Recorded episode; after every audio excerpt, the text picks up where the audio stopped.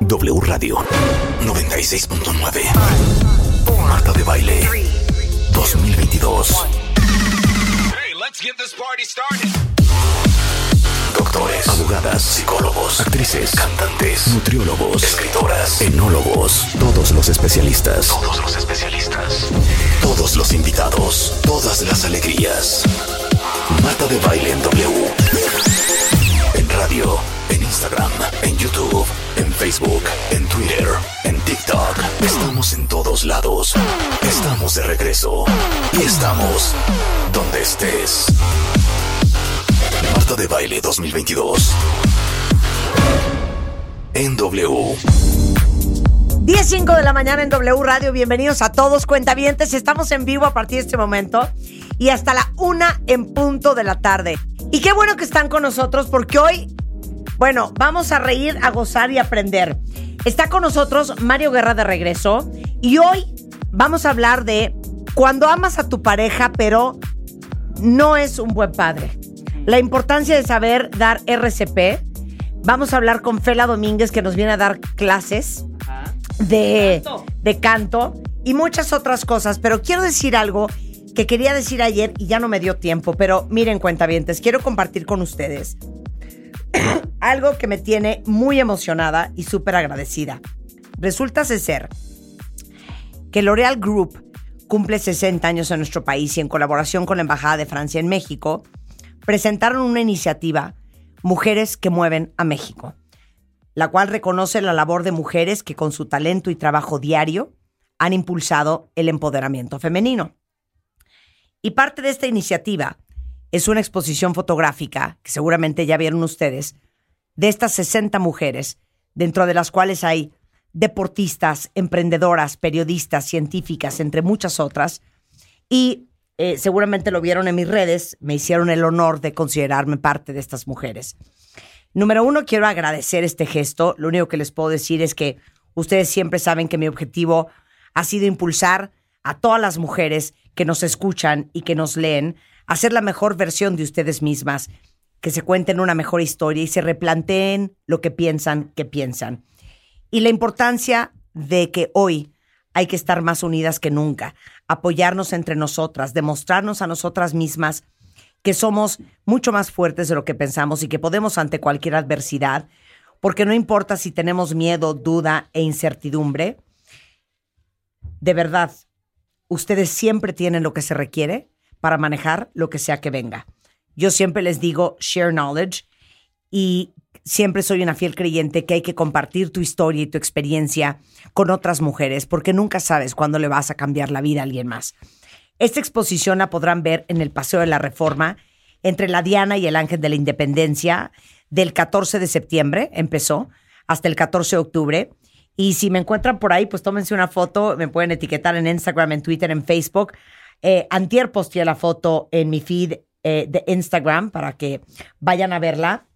Y déjenme decirles que hay una lista increíble, extraordinaria de mujeres espectaculares eh, que son parte de esta campaña de L'Oreal y sus 60 años, Mujeres que Mueven a México.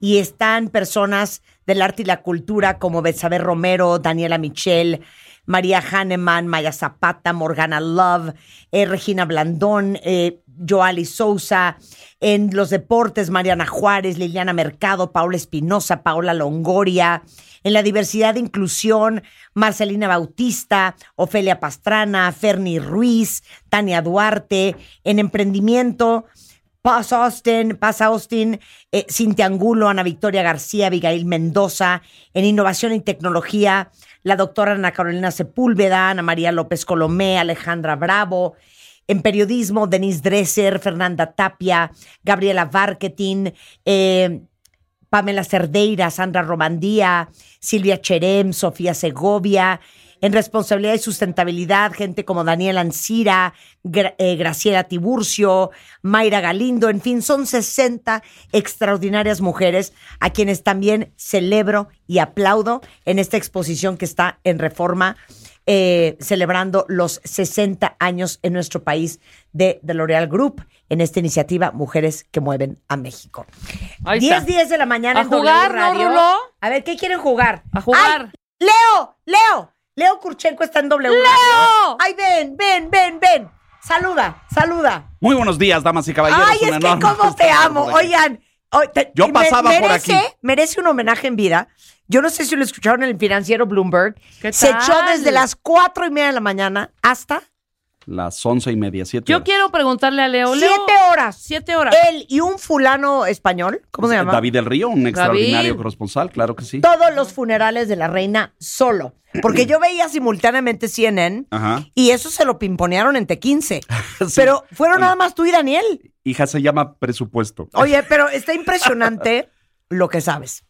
¿Qué fue lo que más te impresionó, Leo, de verdad? Impresionó que dijiste, no, no puedo con esto. Lo que más, una cosa, que muchas estuvieron muy emotivas. Pues mira, yo creo que la, de, la gente, ¿no? Las, la demostración en las calles del aprecio, el cariño a esta mujer, ¿no? Claro. Eh, y de todas las generaciones, porque eh, me impresionó mucho en la capilla ardiente de la, de la gran sala de Westminster Ajá. ver pasar a gente de, pues yo no sé si contemporáneas de la reina, pero veteranos, gente en silla de ruedas, Sí, sí, unos, sí. unos señores de 90 años, de, de- de- así con sus medallas y Ay, su no, gorra y gente eh, cuadrándose frente al catafalco, al ataúd, eh, llorando, persinándose, Ajá.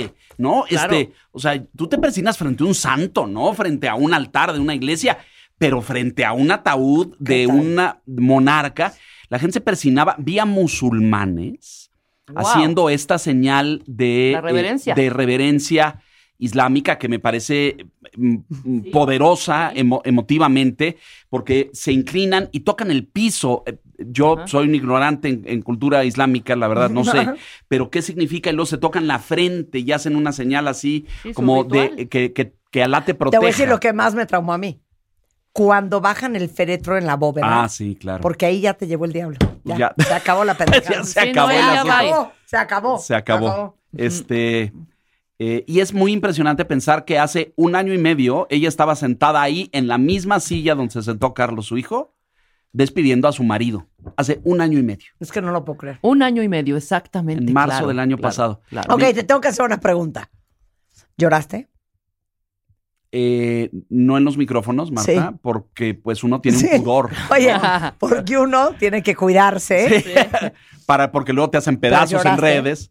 Sí, solito sí me dio mucha tristeza. ¿Cómo no? Sí, Es da que mucha- sí. Es que sí movió. Es que Sí, aparte yo sí, ni lloré. O sea, a mí se me quebró la voz. Sí, este. Pero bueno, Pero leyendo, por ejemplo. pero eh, eso de las manifestaciones de los jefes de gobierno y de Estado diciendo, para mí fue una guía y una luz porque me dio el camino de cómo tenía que gobernar. La primera ministra de Nueva Zelanda, una mujer que se llama Jacinda, Sí.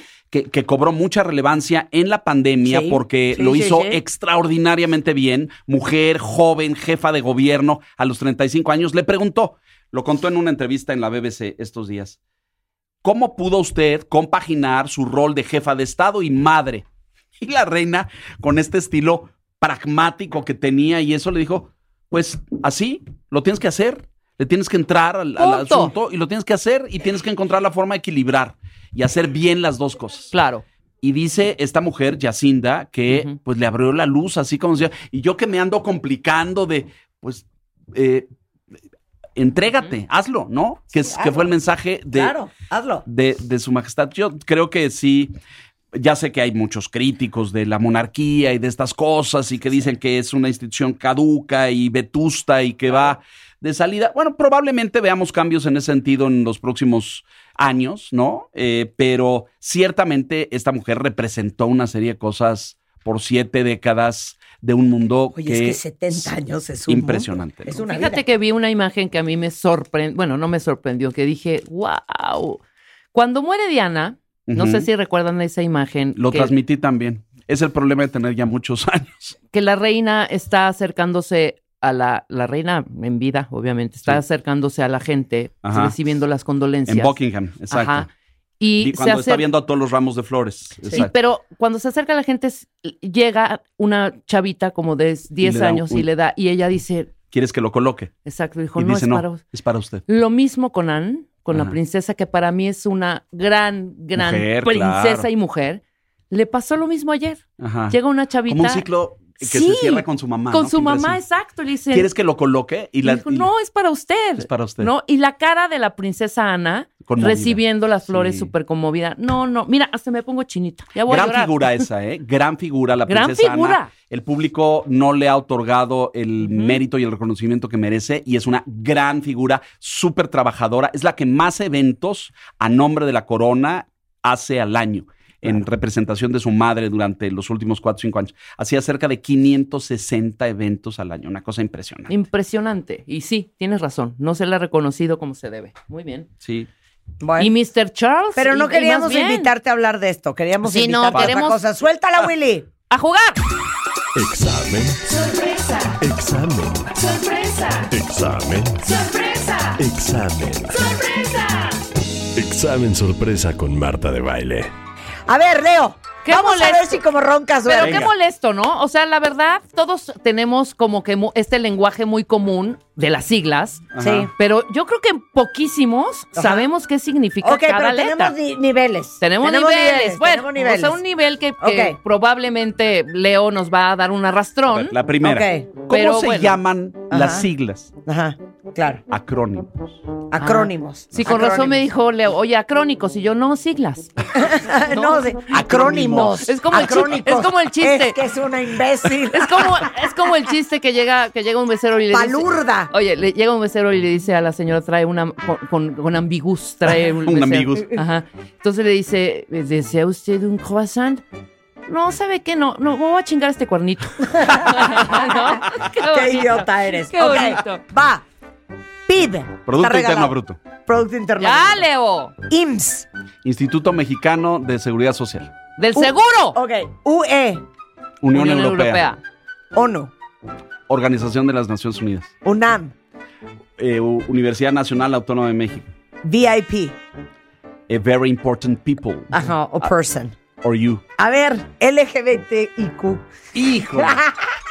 Esa, esa está. LBG. No, LGB. LGBT Lesbian, gay, bisexual, transsexual, intersexual, and queer. and queer. Queer. Sí.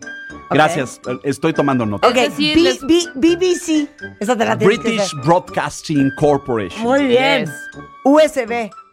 USB. Uh, es ah, el, USB. Unidad seguro. No. Sí. eh, cero. USB. No, no se vale, Marta. Sí, sí, sí. Se llama, te debo decir, No sé, hay que Unit. inventar. A ver, Unit. ¿qué, Sí. ¿qué es USB, cuentavientes? Es, Unit System algo.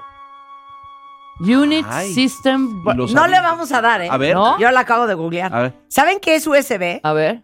Universal Serial Bus. ¡Wow! ¿Cómo se No tenía la menor idea, ¿eh? La Sí. menor idea. Claro.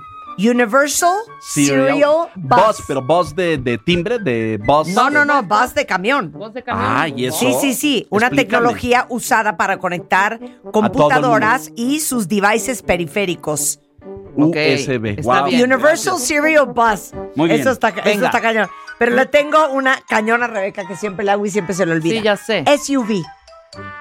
Es. A ver, SUV. Ah, es muy fácil. Ver. Espérate. Es, nada más dime. Vehicle, pero es el S es. Ajá. System, eh, no. No, Ajá. es eh, Surround. so- SUV. Suburban Utility Ve- Cero, Ve- ¿cuál Vehicle. suburban? No tiene que ser. Si no es system, tiene que ser. sup- no es support, no, tampoco. ¿Cuál support? Pero es ve- vehicle utility. No, Utility ve- Vehicle. Vehicle. Vehicle. Ok, Leo. SUV es Sports Utility Ah, mira. Vehicle. Sports. Bueno, te di dos de tres. A Yo ver, dije support. ok, a ver, Venga. Alex tiene uno muy bueno que no tienes aquí. A ver, ATM. Ah, y ATM. Automatic Trading Machine. Trading. Ajá, exacto. Que, ay, sí, tú ni te la sabías, Rebeca. El ATM. ¿Dónde hay un ATM para sacar Automated Teller Machine. No.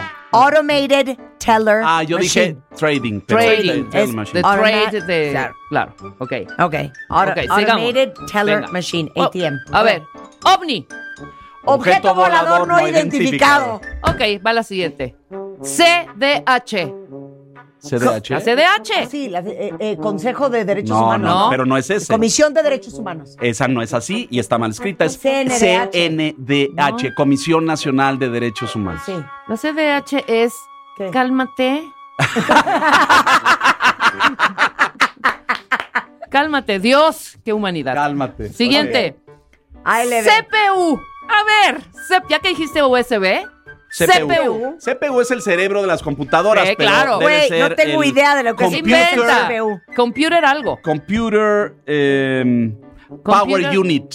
Po- computer Power Unit, Computer puede ser power o puede ser process. Process, process Unit también. Process unit. A ver qué dice. Marta, CPU. ¿No? Es el cerebro de la computadora. Pásame el CPU. Todo el mundo es que se me Lo que- fregó el CPU. A ver que qué ya- es CPU, Es güey. que ya no hay. Porque Ah, antes entonces había el moni- es- yo creo que es Central Processing Unit. Unit. Exacto. Eso, Ya. muy Ese bien, muy. CPU, Central, Central Processing Es que hoy las Unit. computadoras están integradas y el CPU viene integrado. Antes el monitor ¿Te era una cosa y el y CPU el era, CPU otra- era era otra la cosa. otra? A ver, Ok. a ver, tráete el CPU. el CPU. Puta. Ahí les va otra. CPU está divino. Marta, Central Processing Sin Unit. googlear. A ver. PDF. Todo el mundo que está. A ver, mándame el documento en PDF. ¿Qué quiere decir? PDF, no, No tengo, tengo la menor idea. idea. PDF. no sí, pero me lo pasas en PDF, por favor. No en Word, en PDF. Ok, que es PDF sí muy pistolita. Ah, ya, ya lo vi. ya algo lo vi. document, No, seguro. sí, algo document, algo document. Portable Document Format. File. Ah, for- File, Ah. format, claro, es un Portable formato. Document Format. Claro, porque es un formato, claro. El O formato sea, de Word, un formato de documento portable. Pero ya vivimos así. ¿En qué formato lo quieres? Entonces, ¿cómo contestarías, PDF. Marta? Eh, en un Portable Document Format. Exacto, así. Sí, exacto. Entonces lo sacas de onda. ¿Cómo? PDF. ¿En qué? A ver, ahí te va una. Este es PDF, nivel, este es nivel astral, ¿eh? A ver, A a ver. ver. Ahí te va. Láser Híjoles. o laser. Laser. Son siglas. Se llama Son y gran siglas. aportación Light. de Rulo. Light. Light. eh, accelerated. Sí. Venga, venga. eh, mm, eh, había algo de partículas ahí, eh, eh, pero eh, en inglés es No, con no le vas a S, ¿no dar cierto? never, güey. Está canela. Láser son siglas, Canela. Pero son siglas. Sí, claro. Light, O sea, pero el láser del bebé. Light Accelerated. System, Ajá. eh, No. algo así. No, nada, a Ok, ver. vi. laser. Laser. Laser. Light amplification Ay, por ahí va. by stimulated emission of radiation. Pácatelo. ¿No está cañón? Está cañona. Light amplification by stimulated emission of radiation. Ok. Antes usábamos Ok. muchos estos. A esta le va a gustar a Leo. ¿Cuál? OTAN. Ah, OTAN. OTAN. Ah, muy fácil. Es la Organización del Tratado del Atlántico Norte. Exacto. bien. Otra que le Que puede en inglés es NATO, pero significa Ah, sí. lo mismo. Esta le va a gustar a Marta. Con azupo. Eh, no, Epoch. Ay, no, no, cállate, cállate. Enfermedad Pulmonar, pulmonar, obstructiva crónica. Crónica. ¡Qué Ándale. horror! Muy Ok, bien. a Va, venga. Esta es buena. A La ver. usamos mucho tiempo. Ajá. Siempre. Y decíamos, a ver, mete el DVD para ver una peli. El ¿Qué quiere ser DVD. En- DVD. Device. Algo de device seguro. A ver. Device, digital. video- no, digital. Digital, Video Device. Sí, seguro. Digital video device. Ajá, ¿no? Digital video disc. Disc. Ah, bien, Ándale. por ahí va. Muy Disc. bien. Ok, otra. Ok. Esta a mí siempre me ha costado y quiero que nos las digas y a ti a todos nuestros compañeros, Leo. ¿Y por qué tanta S? ISTE. Ah, es, ¿Qué son tantas S? es el Instituto de Servicios y Seguridad Social de los Trabajadores del Estado. Ah, casi. Instituto de Seguridad y Servicios Sociales de los Trabajadores del Ah, Estado. Ahí está, muy bien, perfecto. Ok, la, la, la CIA. Com- es la eh, compañía de inteligencia americana o de... No. No, ¿Cómo que no? falta ahí. Central no. Intelligence. Ah, Central. Intelligence. A ver, eh, eh, FBI. FBI. ah, es muy fácil. El, el, el Buró Federal de Investigaciones. Sí, Federal Federal Bureau of Investigations. DEA. Es la agencia, eh, déjame, de, de Drug Enforcement Agency, que es Exacto, la... Muy bien. eh, A ver, van me una gusta cómo dices Drug Enforcement Agency. Ok. Drug Enforcement eh, Agency. Ahí van en rápido. Ajá. ABC.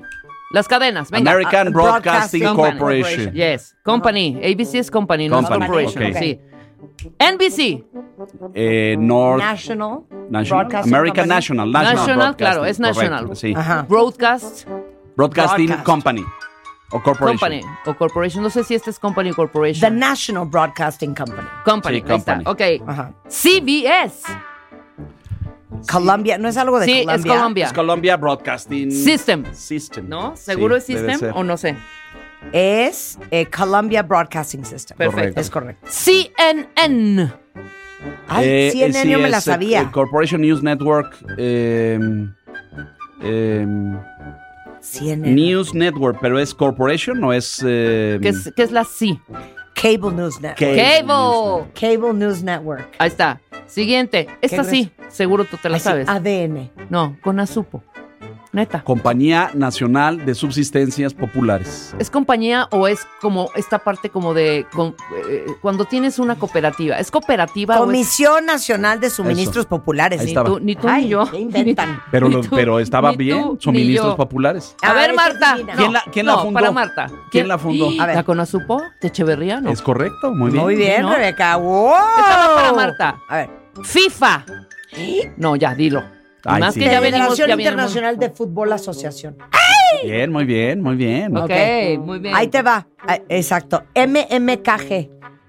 Ay, MMKG, MMKG es este, este. vergüenza. No, espérate, Marketing. Knowledge. No, espérate. The ¿cómo Media empieza? Marketing The Knowledge Media Group. Market, market- Qué Marketing. Knowledge Group. Es, No, un, es un international Knowledge. trademark. Es Exacto. este, claro. MMKG. The Media, The Media. Ok, te tengo una divina.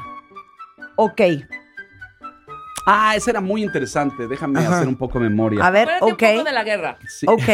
de la- Ok. Que de hecho no es O, ¿eh? Sí, no es, es ok. Es Ay, no me acuerdo, pero sí lo leí alguna vez.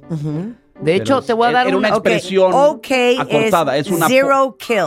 Zero kill. kill. Sí, o sea, de Ajá. que todo bien, zero kill, Zero kill, no hay muertos. Exacto. Ok. Exacto. Pero ahora les voy a dar una divina. A ver. Que hay muchas versiones, pero a mí es la que más me gusta.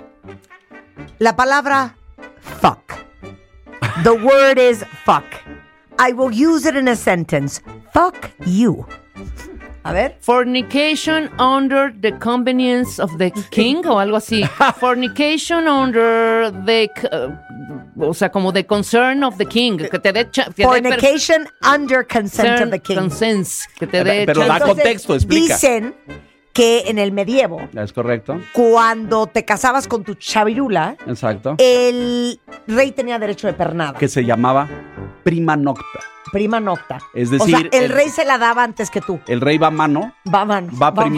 mano, va primero. Exacto, es prima nocta, es derecho, pero no solamente el rey, el, Sí. el señor feudal del, del, del pueblo. pues, elegido. Exacto. Este, tenía derecho de prima nocta, entonces de ahí viene. Entonces ya cuando ponían fuck en la puerta, era que ya podías fornicar con tu mujer. ¿Por qué? Porque ya tenías consentimiento del rey. Te había otorgado. El Sí. rey a veces quería o a veces Sí. estaba No Exacto. Claro.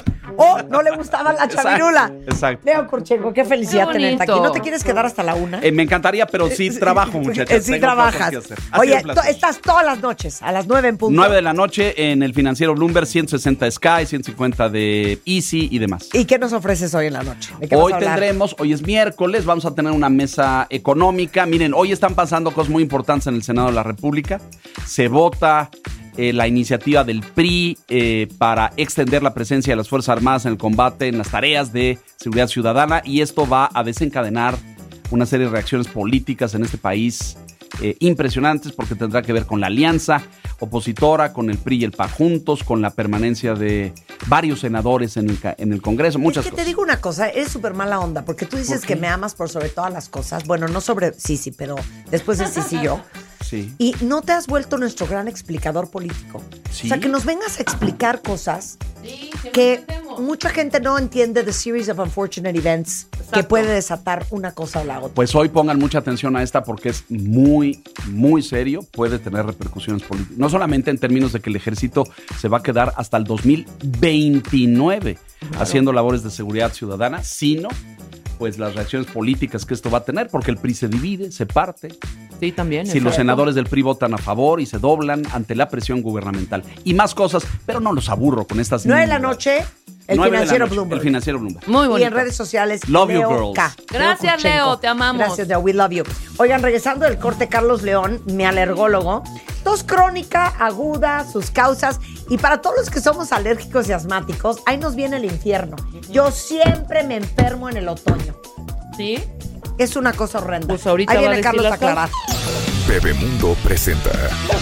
Son las 11.07 de la mañana y hoy tenemos la suerte de que está con nosotros Mario Guerra. No es martes, es miércoles, no cunde el pánico. Así es. Pero el miércoles también a veces viene Mario Guerra y específicamente hoy porque queríamos hablar de algo muy particular en la sección de Bebemundo, que ya saben que es todos los miércoles, para todos los que son papás y mamás.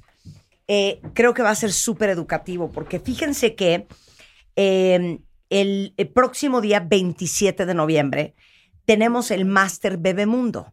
Y básicamente es una mañana que dedicamos a todos ustedes que son padres y madres, que quieren aprender, porque al final les voy a decir una cosa, el mejor regalo para un hijo es ser un mejor papá, una mejor mamá y sobre todo ser una mejor persona.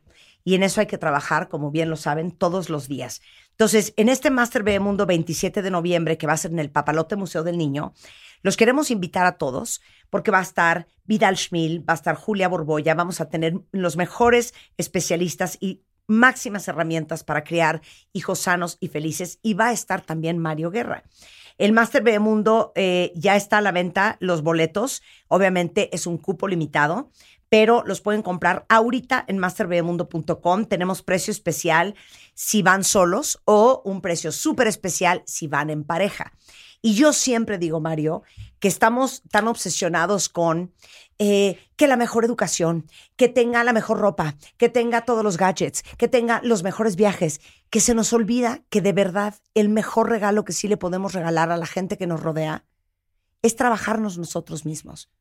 Los niños no pidieron venir a este mundo. Sí, así es, así es. Lo mínimo que le podemos dar es tratar de ser mejores personas y padres todos los días. Sí, es un trabajo continuo, un trabajo en progreso. Y efectivamente, en este Máster Bebé Mundo, que cuando me, me hicieron el favor de invitarme también para estar ahí, que estoy, voy a estar encantado de estar ahí en el papalote, eh, eh, ot- otros colegas, otros especialistas que también van a hablar de, de temas bien interesantes y que creo que es un día muy enriquecedor. Porque, porque si uno no está dispuesto a invertirle un día, al menos en tomar conciencia de que se pueden hacer cosas mejores, Oye, un día, un día, un día. Un día nada más, un día. Eh, ya, ya olvídense de, de- de la inversión económica, el tiempo que, que a veces no le dedicamos a esto, porque uno cree que, pues, eh, pues así las cosas van a salir bien, ¿no? Vamos a tener un hijo, ¿qué puede salir mal? Entonces, eh, a mí lo que, me, lo que me corresponde, la conferencia que me toca, es una que se llama Lo que te conviene poner antes, incluso de tus hijos. Porque luego siempre está que los hijos van primero, ajá, pero ¿y tu salud mental? Claro, ¿Pero y tu salud física? claro. pero tantas cosas que deberías tener antes tú resueltas o en el proceso de resolver para poder darlas y para poder estar bien para ellos. Bueno, cuando nosotros tenemos en el programa a eh, terapeutas como tú, pero que son muy especializados en niños, sí, eh, Julia Borboya, Juan Pablo Arredondo, Vidal Schmil, siempre dicen que cuando los papás llegan con el hijo al consultorio del terapeuta, un poco el mensaje es, ayúdanos a arreglar a este niño que está descompuesto. sí, Porque no obedece, porque hace berrinches, porque es oposicionista desafiante, porque eh, está deprimido por XX. Y todos nos reportan que en la mayoría de los casos, con quien más tienen que trabajar es con los papás. Porque en muchas ocasiones los hijos y el mal comportamiento de los hijos y, y- y mucho del estado emocional de un niño es un reflejo de los papás, es un reflejo de la educación, es un reflejo del ambiente en el que vive. sí. Es esto de no saber poner límites, esto de no tener resueltas cosas de la infancia propia y esto de los conflictos que se dan en la pareja, pues es evidente, uno piensa que los niños no se dan cuenta porque hablamos bajito, porque peleamos en la cocina, porque fingimos que todo está bien y se dan cuenta perfectamente. A lo mejor no saben decir, si son muy pequeños, qué es lo que está pasando, pero saben que hay una tensión.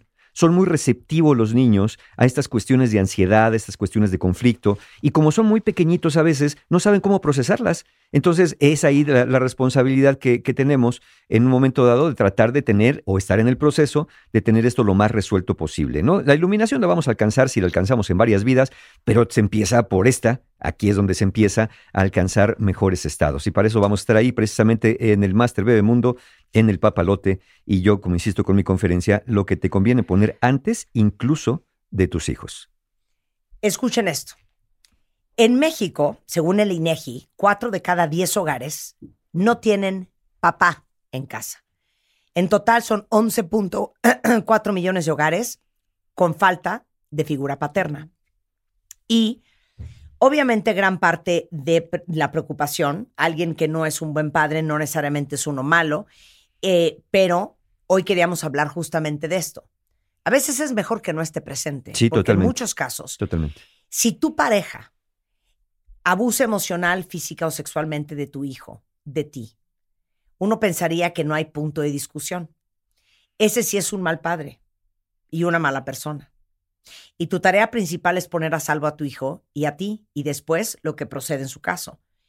No es lo mismo la maldad de un padre que la incompetencia. Y a mí me encanta cómo lo explica Julia Borboya, que ella le dice a los niños, hay gente que es muy buena para su trabajo. Sí, absolutamente. El ser papá es un trabajo. Sí. Tu papá no hace ese trabajo bien, lo cual no significa necesariamente que es una mala persona. Es Entonces. ¿qué haces, Mario, cuando tienes una buena pareja, pero un mal papá para tus hijos? E- es eso es todo un tema, porque hay personas que se quedan o que están en una relación que no es buena y dicen que es una buena persona, nada más que cuesta trabajo encontrarle dónde.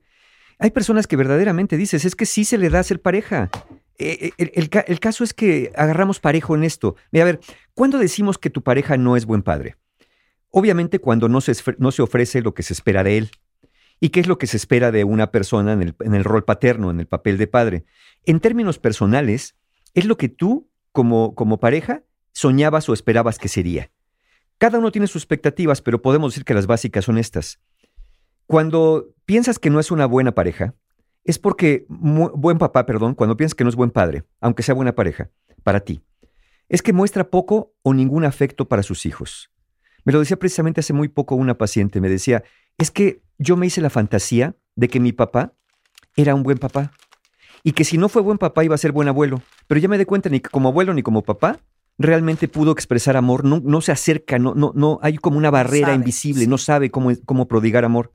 Entonces, la primera señal es que de uno papá que no es bueno, y como bien decía Marta, uno que no es bueno no necesariamente es malo, muestra poco o ningún afecto. Segundo, no proporciona apoyo emocional.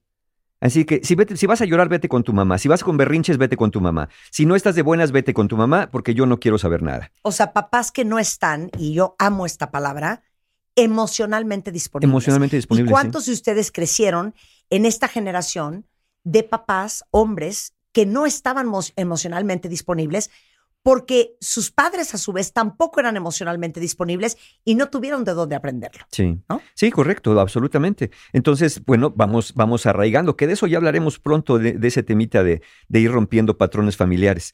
Pero eh, otro, eh, otra ra- ca- característica del papá que podríamos llamarlo que no es muy competente es que no establece reglas, no establece límites o, o lo hace de manera muy rígida, a base de regaños, a base de maltratos, a base de gritos y sombrerazos.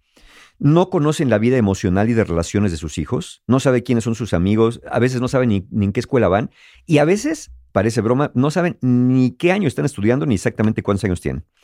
Y no participan efectivamente en la educación y en la crianza. Eso es en términos personales, pero en términos sociales hay una creencia muy arraigada, que el buen papá es el que aporta dinero. Ya, ya hizo su papel, ya hizo su parte. Entonces, la mayoría se sujeta a, lo- a los aspectos de proveeduría. Muchos dicen que si aporta dinero, ya está cumpliendo, que es un papá cumplidor.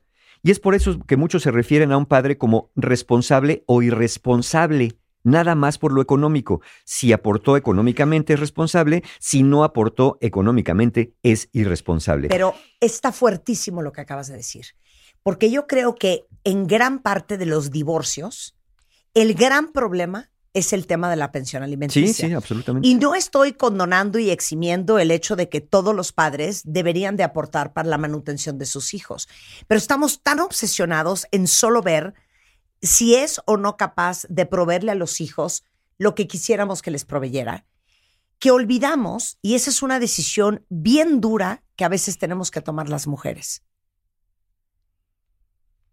que no me dé el dinero, que no me dé todo el dinero que legal y moralmente creo que debería de dar, que dé lo que sí tiene, Sí, que a veces no es dinero, sí. pero sí es tiempo, pero sí es cariño, pero sí es atención. Y yo creo que hay muchos padres en ese caso, en esos casos, que podrían dar muchas cosas increíbles a sus hijos y que a lo mejor desafortunadamente e injustamente muchas veces no es dinero. Sí. ¿No? Absolutamente, sí, absolutamente. Y tendríamos que ver que, que ese papel, pues es un papel que, que a veces se va coartando, donde no puedes ver a los niños porque no diste dinero, entonces ahora no los ves, los castigas. Tú crees que estás castigando a la 100%, pareja, 100%, pero estás castigando a los hijos, ¿no? Y tus hijos dicen, ¿yo qué culpa tengo? Claro. Yo, yo, yo no sé si mi papá da o no da, pero yo lo quiero ver, yo quiero estar. No, porque es un mal padre, no deberías Porque no da verlo. dinero, Porque claro. no da dinero. Claro. Entonces, a ver, señora, es algo que usted tiene que resolver con él de alguna manera, pero, pero yo, yo quisiera tener que este contacto. Y decías algo muy interesante, Marta, que no quiero dejar pasar. Yo sé, yo sé que no es lo, lo ideal, pero a veces un no padre, una ausencia de padre, puede ser mejor que un padre muy incompetente. Claro. Porque con el padre incompetente no hay forma de librarte porque te das cuenta o te diste cuenta por años de la forma que te trataba, de la forma que, hacía, que interactuaba contigo, de lo que hacía y no hacía. El padre ausente, cuando menos, te lo pudiste haber imaginado de otra forma. Te lo Sí. pudiste haber, si mi papá hubiera estado, a lo mejor me hubiera querido, a lo mejor hubiera estado, a lo mejor. Pero una vez habiendo estado y siendo profundamente incompetente, a veces puede hacer más daño A que no bien. esté. a que no esté. A que no esté. Pe- Pero a veces se insiste en esto, ¿no? Eh, hay que buscarlo y hay que decirle. Y ve, eh, ya llegando a la vida adulta, aquel hijo, aquella hija que no tuvo contacto con este padre, ya debería buscarlo de manera personal y si ve que no hay respuesta, pues entonces esa ya es otra historia que entre adultos tienen que resolver. Pero hay quien trata de meterse por ahí, ¿no? La familia, otras personas tratan, no, es que vamos a ver para que se haga justicia. Esto es un, conflicto a veces. A ver, eh, en términos eh, de, mal padre, a lo mejor un mal padre es alguien que ha estado muy ocupado, muy saturado y que no se hace tiempo para as- otra- otras áreas de su vida. A lo mejor lo que llamamos un mal padre es alguien que no puede vincularse afectivamente, no solamente con sus hijos, con nadie en realidad. A lo mejor a quien llamamos un mal padre es una persona emocionalmente inmadura, como aquellos que tuvieron hijos en la adolescencia y que no podrías esperar, si no se hacían cargo de su propia vida, que se hicieran cargo de la vida de otro. A lo mejor es alguien que se resiste a la identidad de la paternidad, a la idea de la paternidad, especialmente cuando no fue voluntariamente buscada en cierto momento. Eso es a veces lo que llamamos un, un mal padre. Entonces, ¿qué? La pregunta surge, entonces si no es un buen padre, tampoco es una buena persona? Y lo decía Marta también muy atinadamente, tendemos a juzgar a las personas haciendo generalizaciones. Es decir, si hay una falla en un área de su vida, entonces la falla tiene que estar en el resto de la personalidad. Si es una persona que no sabe ser padre, entonces tampoco es buena persona y no es buena pareja y no es buen nada. No es cierto. Así como hay personas que suelen ser buenos amigos, así como hay personas que suelen ser buenos hermanos, hay personas que siendo buenos amigos no son buenos hermanos y que siendo buenos hermanos no son buenos amigos. Así hay personas que son muy buenas para las matemáticas y no son muy buenas para la lingüística y viceversa. Hay personas que pueden ser muy buenos amigos y en sus habilidades de relación de pareja apestan. Entonces, en esta parte, esta, esta competencia en un área no implica la incompetencia en otra y ni viceversa. Puede ser un padre profundamente incompetente por muchas razones que no nos vamos a meter a escarbar en este momento, pero sí puedes tener una buena relación de pareja. Entonces, hay cosas que se dan, hay cosas que no se dan. Hay personas que dejan mucho que desear en lo social, hay personas que dejan mucho que desear en lo afectivo, y hay personas que podrían ser buenas parejas, pero padres profundamente incompetentes. Es que a mí lo que me impresiona del nivel de ignorancia que tenemos a la Sí. hora de que decidimos hacer pareja con alguien o que decidimos reproducirnos con alguien es que nunca te pones a pensar, independientemente de que yo lo amo, me tiene trastornada, me fascina y quiero compartir mi vida entera con él, ¿será un buen padre? ¿Podrá ser un buen padre? ¿Tendrá las características que debe de tener una persona? Oye, de servicio, de generosidad, de dar a, a manos llenas, de ser alguien súper compartido, de ser alguien entregado, de ser alguien muy poco egoísta, de ser alguien con vocación de servicio o no. Porque para ser papá hay que ser todo eso. Todo eso. Todo hay que ser todo eso. Y hay gente que es extraordinaria como pareja tuya, pero que nunca te pones a pensar, ¿y podría ser un buen padre por el perfil de personalidad que tiene? A lo mejor la, la respuesta es no. Y es algo que nunca nos preguntamos, Mario. Sí, y es algo que, que, como decías tú, habrá que ver qué cosas sí puede dar. porque pues a lo mejor no puede dar absolutamente todo lo que te imaginaste, pero puede dar algunas cosas que pueden ser buenas en el ejercicio de la paternidad en algún momento. Y obviamente, cuando estamos hablando de esto, estamos hablando de niños pequeños, ¿no? Ese es, es evidente de lo que estamos hablando. Hay personas que dicen, ay, es que me dio confianza que iba a ser buen papá porque era bien niñero, porque le gustaban mucho los niños, porque con sus sobrinitos, con sus primitos, con otros niños, se la pasaba jugando y etcétera, Ajá, etcétera. además, llévatelo a tu casa. Exacto. Eh, eh, ¿Por qué pudo haber sido muy niñero con otros? Bueno, porque con esos niños, con esos otros niños, no tenía un involucramiento emocional profundo y no había una responsabilidad sobre de ellos. Entonces, por eso es bien importante observar cómo la persona va afrontando sus responsabilidades. Si las evade, yo creo que una cualidad, y, y digo, no les voy a dar una lista, obviamente, porque no es el caso, pero una cualidad que deberíamos observar en una persona en cualquier momento de su vida es cómo afronta las dificultades. Qué fuerte lo que acabas de decir. si las evade, va a evadir todo lo demás. Si a pesar de que es complicado las afronta, podemos entender que puede ser una persona con la que se puede hablar y se puede negociar. Pero sabiendo que es esto fuerte, efectivamente, Marta, eh, y ya en, términos de la relación en sí misma, en términos del, del hacerse cargo en sí mismo, también es algo que se le va a enseñar a los hijos. Se les va a enseñar a afrontar la verdad y los problemas para hacer algo con eso, o se les va a enseñar a evadir. Si se les enseña a evadir, desde chiquitos van a aprender que lo mejor es decir una mentira. Que lo mejor es decir yo no fui fue teté, y es que la maestra, y es que la pelota botó mal, y es que el perro me mordió, yo no estaba haciendo nada, y, y entonces de ahí en adelante el resto de su vida van a ir cargando con esta forma. Todos los días tendríamos que hacernos una pregunta. ¿Qué es lo que estoy evadiendo? ¿Qué es lo que estoy evitando? ¿A qué le estoy dando la vuelta que creo que debería afrontar? Y no estoy hablando desde el punto de vista moral que el que evade es mala persona y el que afronta es muy valiente y es más digno de vivir en sociedad. No me refiero a eso. Me refiero a la afectación íntima, personal que cada uno tiene al ir evadiendo ciertas cosas. Una cosa es evadir y otra cosa es no estar dispuesto a afrontar, que eso es diferente. Que dices, hay cosas de esto, no, no, en esto no tengo interés. Pero en lo otro, en lo que dices, híjole, pues no tengo interés, pero creo que es momento de abordar esto. Bueno, pueden pasar muchos años de la vida y uno todavía seguir sin abordar ciertas cosas y nunca es tarde para hacerlo. Entonces, aquí la pregunta, porque el tema de hoy es, ¿cuándo, eh, ¿cuándo decir que tu pareja no ha sido un buen padre? O, o- o esta parte de, eh, si amas a tu pareja pero no es un buen padre. Seguramente algunos están planteando, bueno, entonces debería dejarlo si no es buen padre. No, nada más no tengas hijos con él. Eh, sí, no te reproduzcas. No, insisto, y es bien importante, que, que no sea un buen padre no quiere decir que sea una mala persona, ni que sea mala ni que sea un mal padre. Un, uno que no es buen padre puede ser, como dije, un padre incompetente. Hay padres incompetentes profundamente, hay padres suficientemente buenos, hay padres presentes, hay padres ausentes, emocionalmente, por supuesto, me estoy refiriendo a esto. Y aquí cada uno ya después en la vida adulta tendrá que hacerse cargo de, de lo que le toque a cada, a cada uno. Y te puedo decir algo. Sí, A ver, cuentavientes. Tener hijos es una ruleta rusa. No tienes idea cómo te va a salir. Sí, ¿qué va a pasar? No tienes idea, ¿eh? No tienes idea si va a ser una manzanita preciosa, sonriente, divertida, encantadora. O si va a ser un hijo desafiante, un hijo complicado, un hijo eh, con alguna enfermedad mental, algún hijo desobediente, retador, con una personalidad fuertísima y le voy subiendo de nivel, que a lo mejor le va, va a tener autismo o va a tener eh, esquizofrenia o va a tener eh, cuadros depresivos y ansiosos o va a tener problemas académicos o va a tener eh, déficit de atención como yo o va a ser un niño hiperactivo, impulsivo. Tú nunca sabes qué niño te va a tocar, ¿eh? Ayer yo veía un documental que justamente le estaba diciendo a Mario que vale mucho la pena que lo veas y véanlo ustedes también. Se llama A Dangerous Son.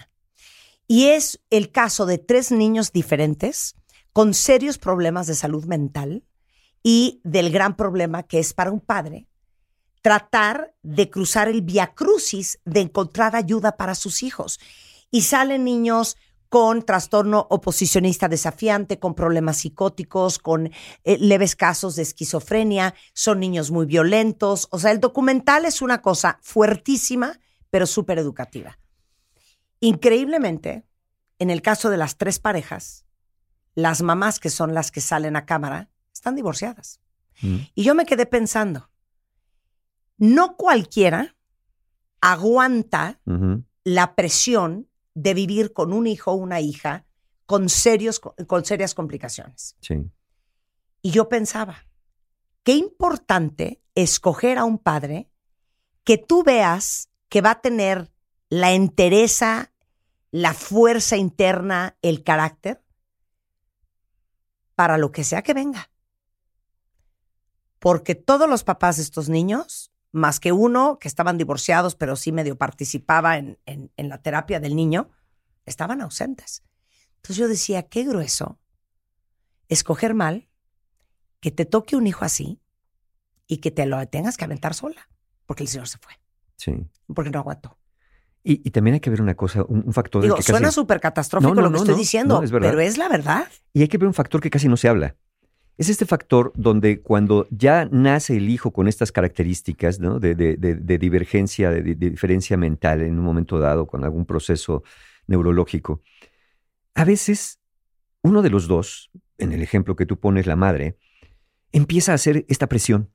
No le hables así al niño, no lo trates así, estás viendo cómo está, tenle paciencia, esto y lo otro. Y entonces no, no dejas al otro intervenir, ¿no? Porque entonces hay un instructivo de cómo se le debe de hablar, de cómo se le debe tratar. Y a veces en estos tratos tan diferenciados, porque tiene esta desventaja, pues a veces no, ayuda, no ayuda al progreso o a la habituación del hijo al, entorno social, pero tampoco ayuda a que la otra persona pueda intervenir a su manera también con esto. Obviamente, no estamos hablando de que si ves que lo está maltratando lo dejes, sino que el padre también quiere intervenir, quiere desde su propia lógica y razón, quiere intervenir eh, para poder ayudar a que esto eh, se dé de la mejor manera posible. Pero si alguien está poniéndole límites, no, es que no, así no, ahorita no, y, dale así, y la cuchara de esta manera, y ahí, ¿sabes qué? Déjalo, mejor yo lo hago. Eh, También es claro de, putale, pues entonces, nada de lo que hago está bien, no, no puedo hacer absolutamente nada, ¿no? Porque entonces, si se desarrolla una especie de obsesión también en cómo se le debe tratar al niño en forma muy particular y muy puntual, cuasi milimétrica y matemática, pues entonces cuesta mucho trabajo entender esas reglas muy rígidas. Eh, hay que tener cuidado nada más con algo. En esto que hablamos de eh, amas a tu pareja, pero ¿qué tal si no es un buen padre? Lo que hay que tener cuidado es que sabiendo que a veces la persona no tiene las competencias necesarias, a veces no tiene la voluntad para desarrollarlas, dudas cómo actuar, aún en contra de los intereses de tus hijos. Es decir, insistes en que la relación se mantenga cuando ya te diste cuenta que a lo mejor está haciendo más mal que bien. Un supuesto amor a lo mejor es una relación codependiente. En esta de amo a mi pareja, por eso aguanto todo lo que, lo que me quiera hacer y lo que le quiera hacer a los niños. No, ese no es amor. Eso se llama codependencia. A veces por el miedo a que te deje, te deje de querer, o se enoje, o no te dé un escarmiento, también te quedas. Pero quedarse con una persona que ya no es buena para quedarse con ella, ni como padre ni como pareja, es arriesgado. Pero es doloroso. Y como es doloroso, uno se va creando una fantasía de que las cosas no están tan mal. Uno se va creando una fantasía de que un día las cosas van a cambiar y van a mejorar. Pero si no hay voluntad y disposición del otro, eso no va a suceder. Y en esa fantasía, me acuerdo que me decía también una paciente hace tiempo, mi mamá nos contaba lo maravilloso que era mi papá, lo buena persona que era mi papá. Pero cuando fui creciendo me, di- me- me fui dando cuenta, dije, pues ¿quién será mi papá realmente? Porque este señor que vive acá no corresponde con lo que me están contando. Sí, sí, sí. Entonces ya después, ya de adulta, platiqué con mi mamá y, me- y me dijo, bueno, es que yo tenía necesidad de tener esa pareja también. Y en esa necesidad, como le dije yo, pues que tu mamá no les mintió a ustedes. Ella tuvo la necesidad de comprarse su propia historia, de hacer un autoengaño para poder venderles a ustedes la idea de que había esta perfección. Sí, sí, sí, está bien padre. Regresando del corte. Regresando del corte, pues vamos a tener cuidado con este amor que no es amor y vamos a ver qué hacer, ¿no? Si tenemos una persona que puede ser buena pareja, pero parece no ser tan buen padre. Al volver, no se vayan. Escuchas a Marta de Baile por W Radio. Síguenos en Facebook, Marta de Baile. Y en Twitter, arroba Marta de Baile, Marta de Baile 2022. Estamos de regreso. Estamos... Donde estés. Estamos de regreso en W Radio, son las 11.39 de la mañana y estamos en una gran conversación con Mario Guerra, hablando de la gran diferencia entre ser una buena persona y un buen papá. De ser una buena pareja y un buen Y un papá. buen papá también. De no ser un mal papá, pero no ser un papá eficiente. O de ser un muy mal papá y no ser un buen padre. Espero que no haya sido confuso todo No, lo que no acabo de decir. Mira, aquí tendríamos que aplicar una cosa que se conoce como el principio de Hanlon. Es un principio informal, Órale. ¿no? No, es, es- es como, como esta de la ley de Murphy, ¿no? Del tipo de la ley de Murphy. Pero, pero es, es interesante mirarlo. El principio de Hanlon nos dice, nunca atribuyas a la maldad lo que puede ser adecuadamente explicado por la estupidez. Ah, qué bueno está eso. Nunca atribuyas a la maldad lo que puede ser adecuadamente explicado por la estupidez. O sea, podrías decir, este cuate no es malo. Exacto, nada, nada, más es un estúpido. es profundamente incompetente. ¿Le podríamos- suena cuenta bien? y podríamos decirlo eso eh, a veces también mirando la historia, por ejemplo, las personas ya adultas que tengan un conflicto con la relación con sus padres, que todavía se, se pueden arrastrar por mucho tiempo en la vida, y que eso lo tiene que resolver uno, ¿no? A veces ya no se resuelve buscando a los papás y, y a las mamás. Aplicar el principio de Hanlon. No, no era mala persona, nada más era profundamente incompetente. Entonces, pues, no, no puedo, no puedo esperar otra cosa de esta persona porque, porque si fuera a dar otra cosa, pues ya lo hubiera dado hace rato, ¿no? Este, entonces, eh, esto, esto va por ahí. Entonces, eh, e- en estas personas, como decíamos, ¿no? Cómo nos anclamos a esta idea de la proveeduría, a esta idea del dinero, que no estoy diciendo que no sea importante. Lo que estoy diciendo es que a veces, si tú tienes mucha necesidad de aquello que esa persona, de, ese, de esa pareja que es padre, provee, eh, muy probablemente parte del conflicto es que tú no te diste a la tarea de desarrollar eh, esas habilidades y creaste una dependencia de la otra persona. En este caso, una dependencia económica. Y ya sé que me dirán, pero si, si, si teníamos un acuerdo, que teníamos el acuerdo que él trabajaba y yo cuidaba a los hijos, y entonces ya después no proveyó qué. Bueno, aún así, ¿a poco nunca pasó por tu cabeza la posibilidad de que un día, por la razón que fuera, ya no estuviera? Que se muriera, que quedara en estado de coma, que quedara discapacitado, que se fugara con un amante, o que simplemente no estuviera a la altura de lo que demanda la paternidad. Eso de estar esperando a ver cuánto me da o a ver cuánto le quito, en lugar de pensar, ok, si me da, buenísimo, pero yo soy capaz de generar lo necesario para salir adelante. Es que yo creo que tú lo dijiste un día. Rápido, rápido. Sí, sí, sí, venga. no me venga. quiero salir del No, tema, no, no. pero llega un momento de la adultez en donde uno tiene que aprender a darse todo lo que tus papás no te dieron y no Así te van a dar. Así es. Que eso se llama la autorreparentalización. Autorreparentalización. Autorreparentalización.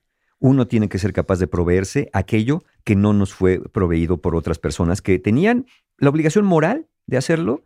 Ya, porque no quiero hablar de la obligación legal o jurídica, eso es otra historia de otras áreas, de la obligación moral de poder hacerlo y simplemente no lo hicieron. Bueno, por la razón que sea, no pudieron, exacto. Aplicamos el principio de no eran malos, eran profundamente incompetentes.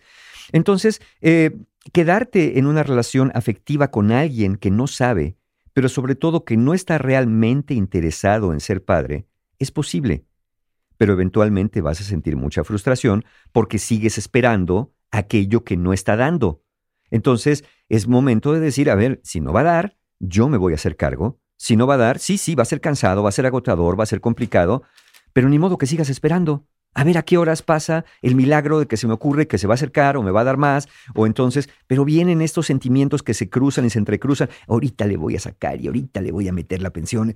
Y, y- y ese no es el tema profundo del asunto. Insisto, sí, es importante. Eh, Sí, claro que es importante. Es lo ideal, claro que es lo ideal. Sí, claro que es lo ideal. Pero si no se da, pues, pues hay que hacerse cargo, ¿no? Es como estar esperando que llueva para que las plantas crezcan. Pero si no llueve, pues hay que ir a buscar agua a otra parte, ¿no? O dejamos que se sequen. Sí, Eh, ¿no? exacto. Entonces, eh, si llueve, bendición, qué bueno que llovió. Pero si no llueve, vamos a patear a las nubes, vamos a, a subir a regarlas con yoduro de plata, alguna cosa así, para ver si, eh, exprimirlas, para ver si dan algo que no quieren dar. Y, y una nube exprimida, pues va a dar lo que pueda, pero en cuanto pueda ya no va a dar. Entonces, esa no es la idea. La idea tiene que ver más en su momento, sobre todo cuando los niños son pequeños, con el involucramiento emocional, por supuesto, eh, además de todo lo demás. ¿Qué hacemos entonces? Pues miren, aquí depende de muchas cosas. Si hay voluntad o si no hay voluntad. Porque... Del padre. Del padre.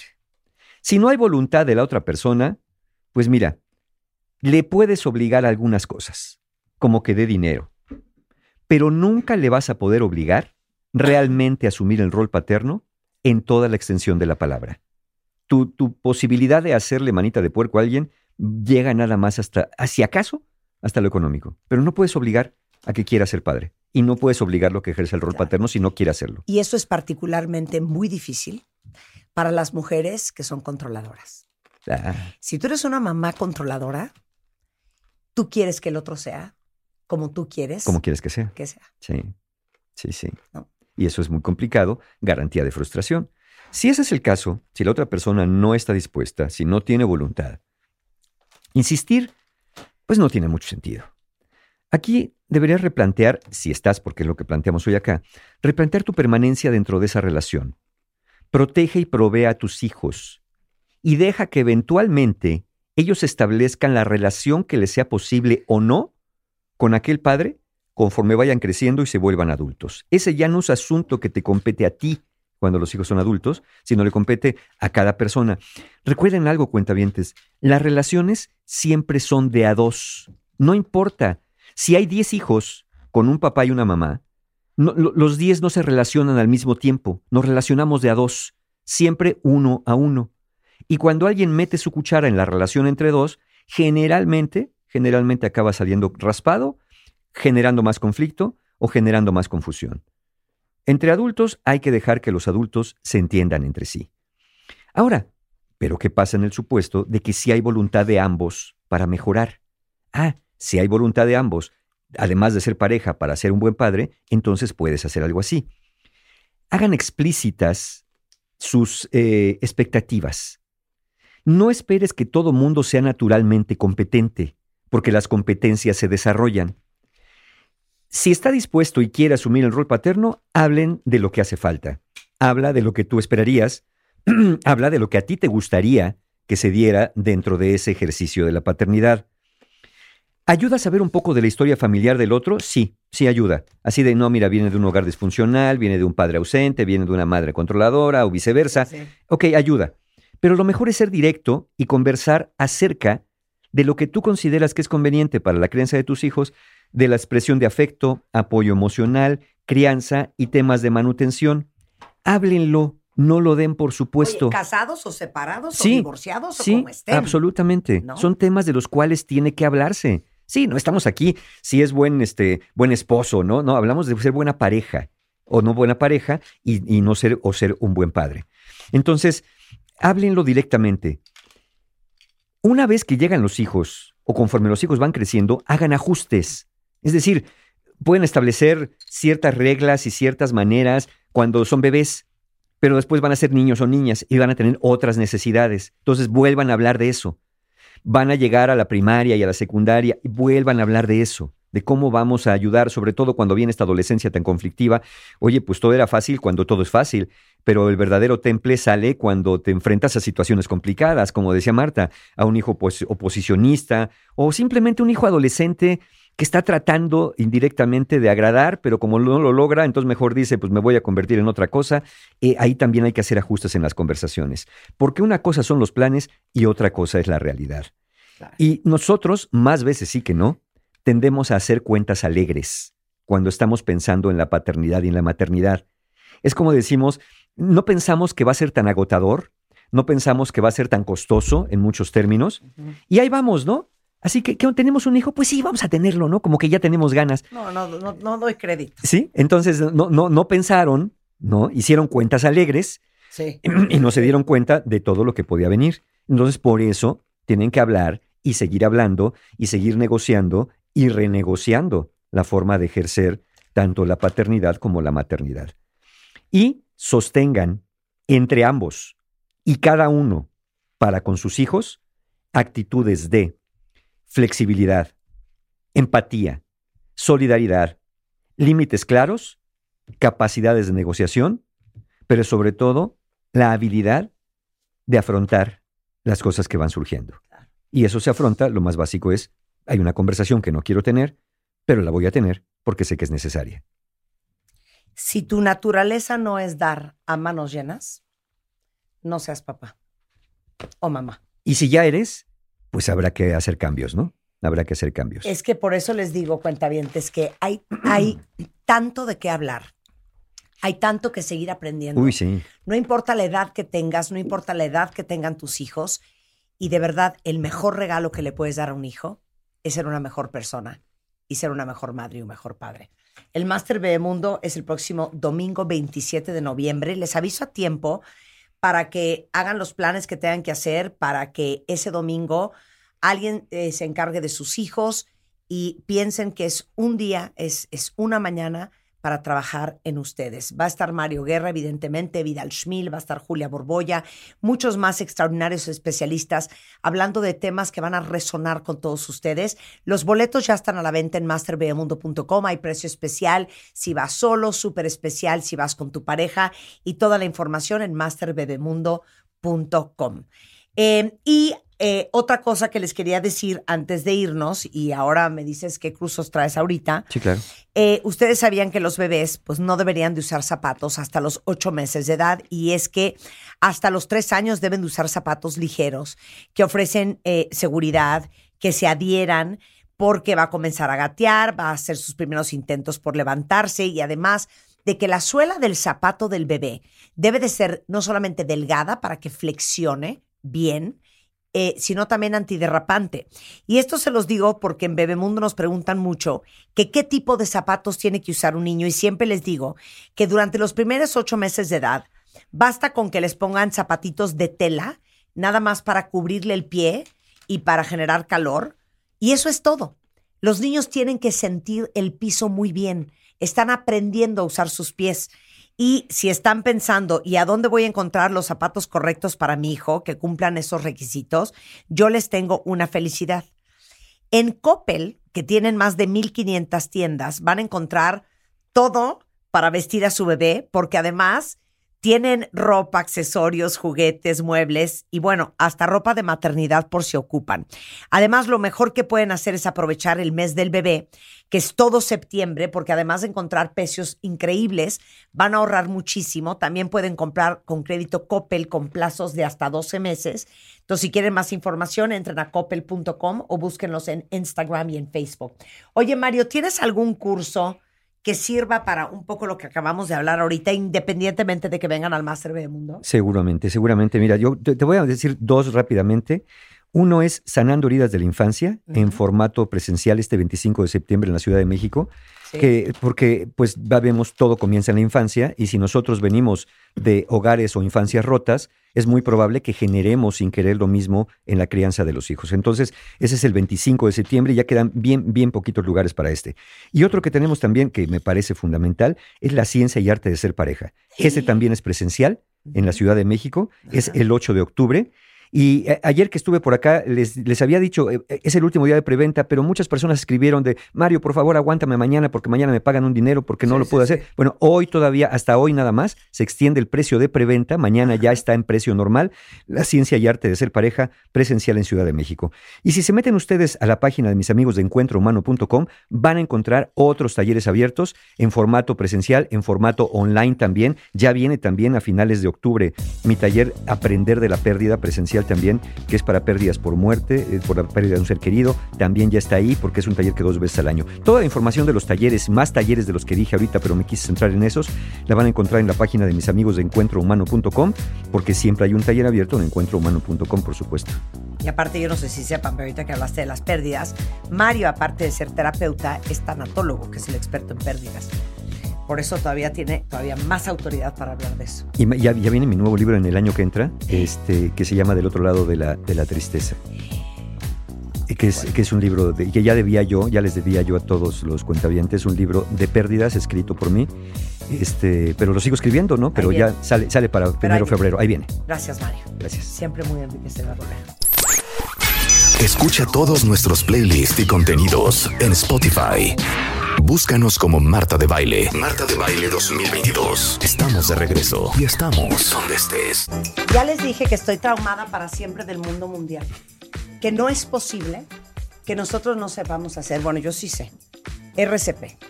Y les digo una cosa, cuentavientes, hay historias de pánico. Ahorita Rebeca quiere contar No, una bueno. Felipe Hernández, técnico en urgencias, Exacto. de eh, los horrores sorpresivos que te pone la vida enfrente de alguien inconsciente, alguien que no está respirando y que todo el mundo se voltea a ver con cara de ¿qué hacemos? Porque nadie sabe hacer RCP. Puedo contarla como introducción para que sepan lo que lo grave en que estamos y aparte en muchos lugares. Lo vulnerables. Y lo vulnerables. Perfecto. Gimnasio, gym. Un tío mío. 8 de la mañana, va a la caminadora, empieza a hacer su rutina como siempre lo hacía todas las mañanas. Saludable, eh, relativamente joven, ¿no? Pero hace su rutina y de pronto se desmaya haciendo el ejercicio. Nadie está arriba, ninguno de los trabajadores. Una persona que estaba haciendo ejercicio habla inmediatamente y dice, por favor, se acaba de desmayar alguien arriba. Empiezan a moverse. No encuentran primero la llave donde está el desfibrilador. No, no. no, Segundo claro punto, no, claro que no. encuentran la manera de abrir el desfibril- Desfibrilador. desfibrilador. La persona encargada de los primeros auxilios no tenía ni idea cómo usarlo.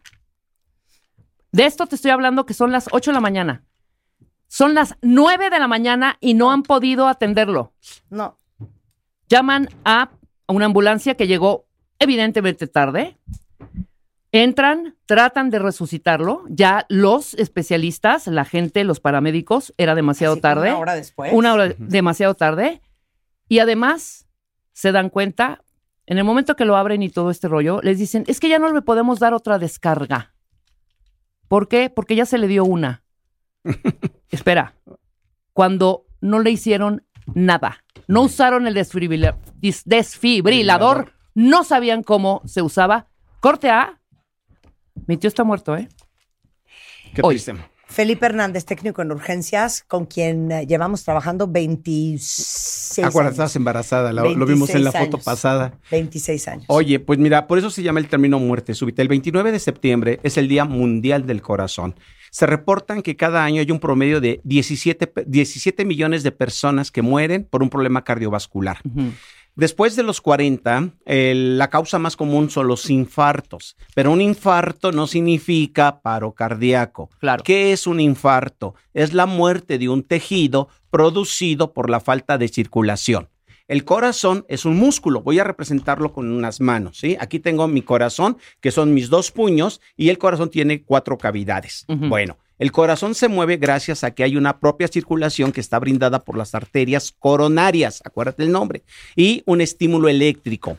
Cuando alguien se infarta, que es más común después de los 40 años, significa que el corazón, la arteria que lo alimentan, voy a hacerlo aquí con, con Mónica. Imagínate que Mónica, Sí. sus manos es el, co- es el corazón. Y ahorita vamos, estamos haciendo un video que les vamos a postear después. Ajá. Bien, entonces observa, sus brazos son las arterias coronarias y sucede esto aquí, observa. Aquí se está obstruyendo la circulación, pero ve que su mano se sigue moviendo. Sí. Aquí está un infarto en evolución. Aquí la persona va a referir dolor en el pecho, dificultad para respirar, va a estar sudoroso y una sensación de que algo malo le está pasando. Pero si te das cuenta, el corazón no se detuvo. Pero ¿qué es lo que hace peligroso a los infartos? Que este infarto puede llevarnos a un ritmo letal llamado fibrilación ventricular. Y en la fibrilación, el corazón tiembla y pierde la capacidad de bombear sangre. Ahora, una persona después de los 40 que fuma, mala alimentación, diabético, depresión alta, su riesgo es más alto Sí, claro. pero no necesitamos infartarnos para sufrir un paro cardíaco súbito. La causa se le conoce como el síndrome de QT largo o QT corto. Aquí traigo yo un monitor desfibrilador, que es lo que vemos en las películas. Bueno, aquí vamos a ver que este aparato va a registrar la actividad eléctrica del corazón. Entonces aquí tú puedes ver lo que vemos en las películas, ¿no? Ese trazo, esa imagen que está ahí, eso sería la actividad eléctrica del corazón. Ahorita- en este momento, si nos tomaran un electro, así se vería, ¿de acuerdo? Y el corazón está bombeando sangre. Bueno, el paro cardíaco súbito tiene que ver con un trastorno eléctrico. Súbitamente el corazón puede hacer esto. Nota ahí, ¿qué perciben en esa gráfica? ¿Cómo la ven? En un completo desorden. desorden. Eso se representaría al corazón temblando. Y es aquí cuando un bebé, un niño un adulto súbitamente quede inconsciente.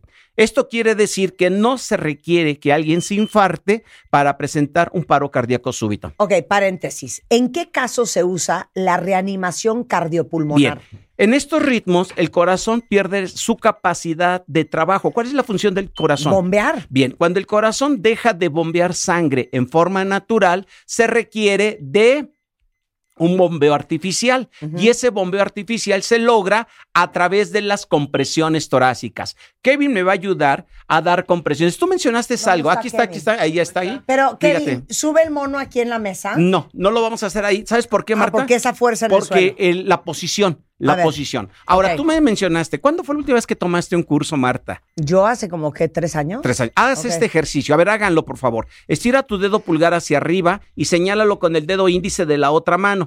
Cuando diga cambio, cambia de dedo. Cambio, cambio, cambio. Pero no muevas la muñeca, solamente los dedos. Cambio, cambio. Bien, cambio. Notas que tienes cierta lentitud. Sí, sí, claro. Pierdes habilidades. Claro. En la RCP, a los seis meses se pierden habilidades. Kevin, en este momento, imagínate, la persona se desmayó que quedó inconsciente de manera súbita. Entonces, Kevin no me eh, la persona no me responde y no hay pulso. Voy a iniciar inmediatamente con compresiones. El corazón no, no está bombeando y aquí puedes ver en esta aplicación ahora algo fundamental.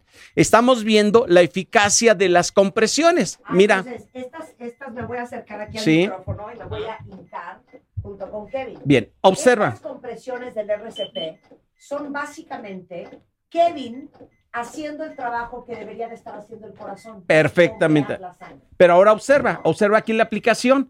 Aquí estoy midiendo la eficacia de lo que está haciendo Kevin, porque hoy no se trata solamente de apachurrar el tórax, deben de ser compresiones efectivas. Y para ello se requiere tres características, la profundidad, la descompresión y el ritmo. Kevin ya se cansó y vas a entrar tú, Marta, a dar compresiones. Cuando estés lista, le vas a decir a Kevin, te relevo. Te relevo. Y se quita Kevin, inmediatamente tú vas a dar compresiones y Kevin va a supervisar tus compresiones. Vas a mantener profundidad, que la tienes adecuada, el ritmo, perfecto, bien. Y, ahora, y en este momento lo que acaban de hacer tú y Kevin es dar compresiones torácicas efectivas. Y les voy a decir algo impresionante que aprendimos con Felipe. ¿Cuánto tiempo aguanta una persona con buena condición física dando RCP? un profesional con muy buena condición física no rebasa más de cuatro minutos. Imagínate. Pero ahora observa, observa que acabo de, haber, eh, de hacer ahorita contigo. Estoy calificando tu eficacia, Marta. Tuviste el 99% de eficacia de profundidad, el 99% de la descompresión y el ritmo fue de 110. O sea, yo muy bien. Esto puede lograr que el corazón se reactive, ¿de acuerdo? Claro. Pero solamente tenemos el 5%. Ahora, la causa es la fibrilación, el tratamiento idóneo es la desfibrilación y eso se hace con un DEA. El DEA va a incrementar hasta un 74% los pasos, las posibilidades de que el corazón reaccione. Y aquí traigo tres marcas que se han sumado a la Alianza contra la Muerte Súbita. Pero a ver, espérame un segundo. Eh, Kevin y yo estamos en ese gimnasio. no tienes DEA, no tienes RCP, DEA. Dando compresiones. dando compresiones. Porque no hay a DEA. El tío de Rebeca. Bien. Esperamos hasta que aparezca la ambulancia. eh, ¿Hasta cuándo? Hasta que 911 reaccione. o el desfibrilador. Va para allá. Las indicaciones son hasta que reaccione, llegue la ambulancia, alguien te releve, tú te agotes o llegue un DEA. Estas cinco, cualquiera de ellas. Llega el DEA. Llega el DEA. Aquí tenemos los DEAs. El DEA lo que va a hacer es registrar esta actividad. Y aunque todos los DEAs, aquí tenemos un IJON, un CR Plus y un Schiller. O sea, tecnología japonesa, americana y suiza, que se han sumado para poder crear las zonas cardioseguras. En este momento llega Rebeca con el DEA. ¿Qué es lo que tenían que haber hecho? El DEA es un aparato que lo vamos a resumir en tres pasos. Primer paso, se va a aprender el DEA. Todos los días van a dar indicaciones. Vamos a ver, prende por favor el Nihon. El. Nihon. Si Vamos te das cuenta. ¿sí? hay una manija que te indica que jálalo hacia abajo Ok. Y te abre. Y escucha lo que te va a indicar. Continuar usando el DEA. Compruebe el DEA tras su uso. Bien. Consulte El DEA te va a dar una serie de indicaciones todos los días. Lo apagamos. Bien, aquí vamos a aprender este otro. Y este otro, al prenderlo, todos te van a dar indicaciones. ¿De acuerdo? Este es el CR Plus, que es el americano.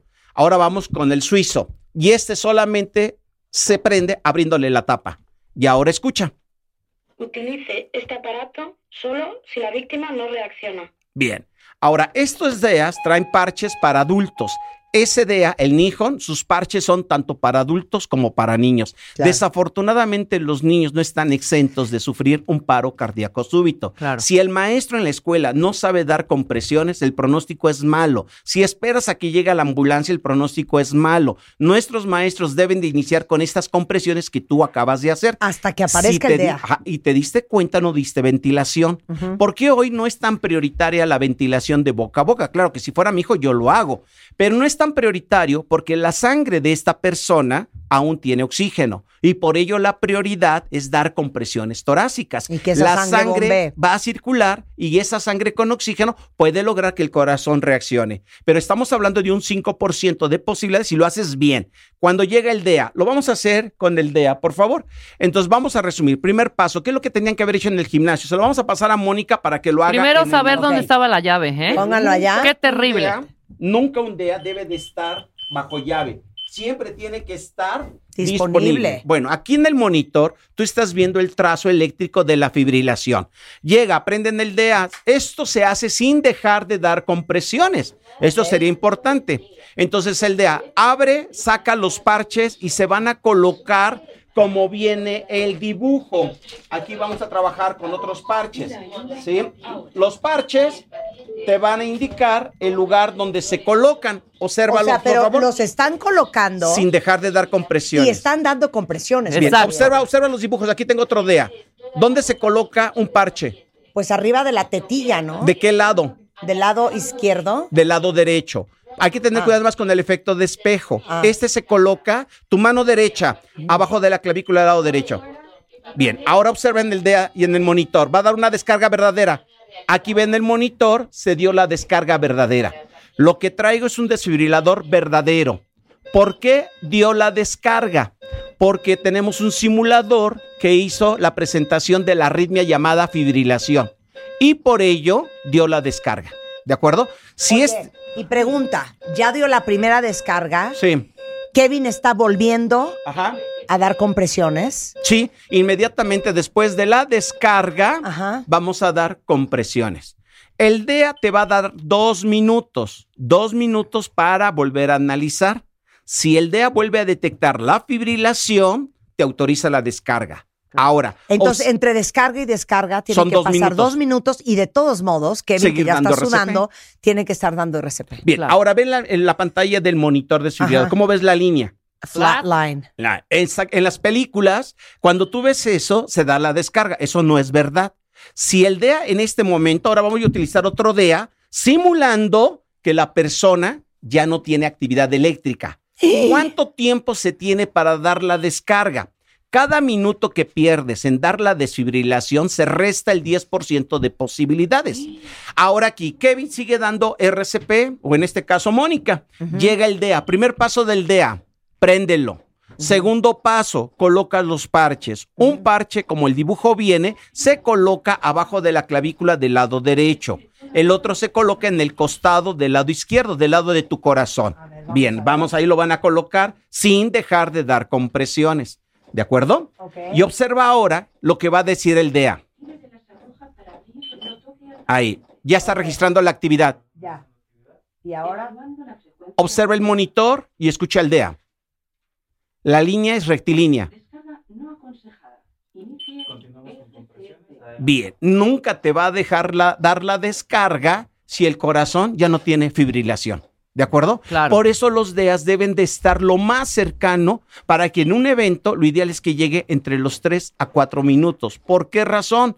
Porque el cerebro solamente soporta ese tiempo sin oxígeno. Pero si alguien inicia con las compresiones, incrementas las posibilidades de que esa sangre con oxígeno evite el daño cerebral.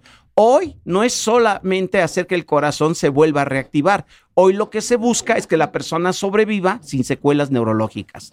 Se estima, SATS, la Fundación de Síndromes de Arritmias Letales, estima que el 1% de la población ¿sí? El 1% de la población podría llegar a presentar un paro cardíaco súbito. No estoy hablando de infartos, ¿eh?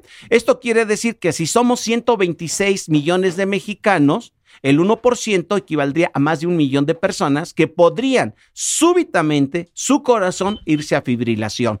Y si no hay maniobras de RCP y no hay un DEA, el pronóstico es malo. Y en el caso del tío de Rebeca, desafortunadamente, cuando se presentan estos eventos, se pierde mucho tiempo. Pero lo que me impresiona en ese caso es que déjate el desfibrilador. Nadie le dio RCP. Nadie, nadie que no lo absolutamente. ¿Qué estamos nadie. haciendo en México para acercar gimnasio, los ¿eh? DEAs? Mira, muchas personas piensan que lo costo del DEA es lo que hace imposible que se tengan. Un DEA es más barato que la vida de nuestros hijos. Claro. Eso es importantísimo. Bueno, ¿qué estamos haciendo? Se han unido estas empresas para que a través de la Alianza contra la Muerte Súbita, que es una iniciativa de la Sociedad Interamericana de Cardiología, les motivamos a que inviertan en la capacitación, que es mucho más barato, y les donamos el DEA. Un DEA te viene costando en promedio 50 mil pesos. No vas a invertir eso en capacitación y te donamos el DEA. Pero lo que buscamos es motivar a las personas a que en una escuela, 40 maestros que aprendan RCP, les damos el DEA. ¿Sí? En una unidad habitacional que sepan RCP, les damos el DEA. Esto solamente se empresa. logra en una empresa en- y para las empresas aparte la factura de capacitación es deducible Claro. y el DEA se lo va a donar la Alianza contra la Muerte Súbita Cardíaca. Oye, Eso es lo que estamos haciendo y puede ser un DEA Schiller, puede ser el DEA Nihon o puede ser el eh, CR Plus o Oye, pero perdón, pero si alguien cae inconsciente, eh, empiezas con RCP hasta que ya esté listo el desfibrilador. Sí. O sea, o puedes empezar inmediatamente con el desfibrilador. Bueno, por esa razón buscamos que haya más personas que conozcan esto, porque ahorita si yo le digo al, al compañero, vete por el DEA, ¿en dónde está el DEA más cercano en este lugar? Si estuviera ahí afuera, Sí. mientras van por el DEA, tú te quedas dando compresiones. Claro. Si yo en este momento alguien cayera súbitamente y sus, ¿cuál es el dato que te haría sospechar de que es un paro cardíaco súbito? ¿Cuál? El desmayo. Claro. Inesperado. Claro. Pero alguien que se lleva las manos al pecho y le cuesta trabajo respirar y es mayor de 40 años, lo más posible es que se trate de un infarto. Y en un infarto, ¿qué hago? Reposo, llama a la ambulancia, ¿sí? Y si la persona está consciente y no es alérgica a la aspirina, se le da la mitad de una tableta de aspirina y que la mastique. ¿Con qué finalidad? Evitar que se obstruya ese- esa arteria por coágulos. Esto no cura el infarto. Lo que lo hace peligroso es que el infarto puede llevarte a fibrilación. En ese momento la persona se desmaya. Y si se desmaya, ¿qué tendrías que hacer si no hay pulso? Inicia con compresiones. Iniciar compresiones mientras llega el DEA, coloco los parches, el DEA indica descarga. ¿Qué detectó? Fibrilación. O sea, Ahora, por ejemplo, Quisieran que Felipe No, viviera o Kevin contigo. o Mónica viviera contigo. No, por supuesto. Por ejemplo, aquí no, no culpo a la persona que amablemente avisó que se había desmayado mi tío.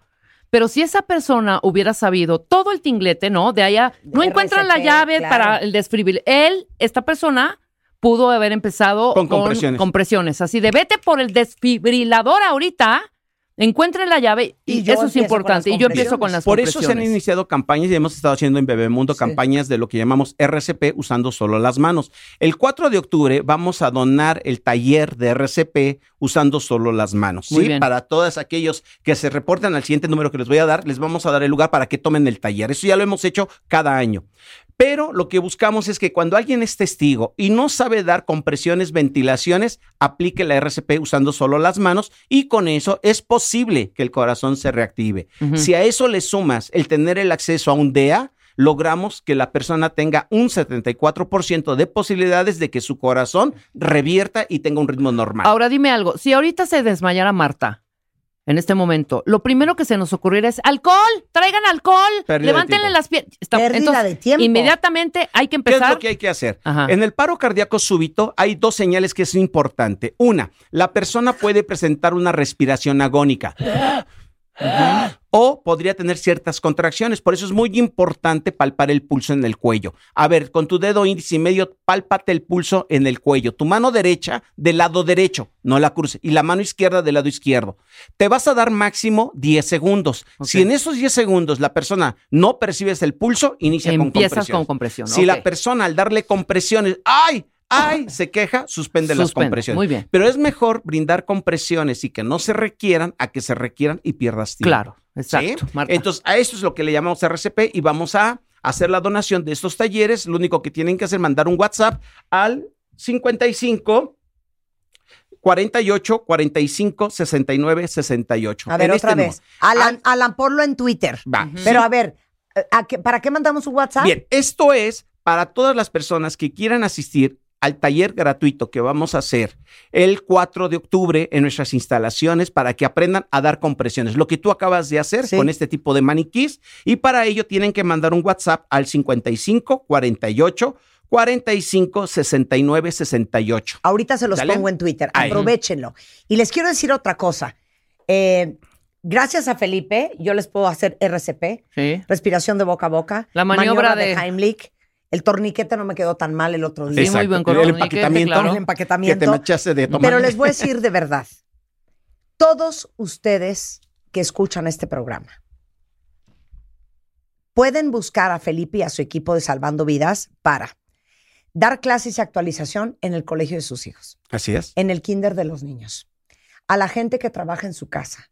Tenemos historias de terror de niños recién nacidos, bebecitos de dos, tres años que perdieron la vida porque se atragantaron con una manzana y nadie supo qué hacer. Nadie supo. El ¿Cómo se es hace una maniobra de Heimlich? ¿Qué hacer en caso de un paro cardíaco? ¿Cómo dar RCP Control en de las hemorragias. oficinas, en su casa, en la escuela?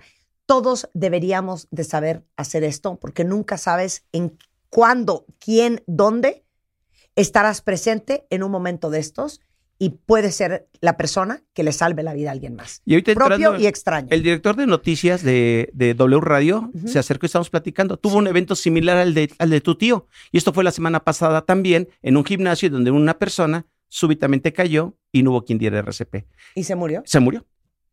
Oye, Es que no Te digo, si no sabes digo, RCP y no cañón. tenemos el acceso. Por eso hoy les podemos donar el DEA en la Alianza contra la Muerte Súbita Cardíaca. Ok, ¿dónde te marcan si quieren que vayas a dar un curso? ¿Cómo no? Al junten a sus vecinas, junten a sus familiares en el colegio de los niños, ya no sé cómo repetírselos, y ustedes le piden a Felipe que vaya y Felipe va. Así es. Mira, es el 55 27 30 10 37. Te lo repito, 55 27 30 10 37 y en el Face nos pueden ubicar como grupo salvandovidas.com.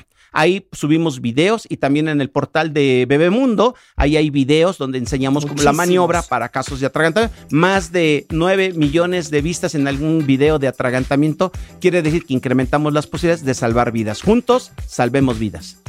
De verdad, en Bebemundo no saben la cantidad de contenido que tenemos. Alan, deberías de postear algunos eh, videos ahorita en Twitter y en Facebook. Y si ustedes quieren eh, seguir a Felipe Hernández y a todo su equipo con todo lo que hacen, salvandovidas.com y en redes sociales es eh, Twitter, eh, arroba salvando-vidas y el canal de YouTube, Grupo Salvando Vidas. Ahí nos pueden Te encontrar. quiero, amigo. Cuídate mucho, Marta. Gracias, Kevin. Gracias, Moni. Gracias, chicas. Hacemos una pausa regresando. La guapísima, espectacular, qué voz, qué guapa, qué divina Uy. Fela Domínguez es en the house. Y adivinen qué, va a ser su primer teatro metropolitan. ¿Qué Y tal? vamos a cantar, a reír y acompañarla en su estreno. Totalmente. No se vayan, ya volvemos. Este miércoles, con Marta de Baile, clases de canto, clases de canto, con la voz espectacular de Fela Domínguez. Solo por W Radio.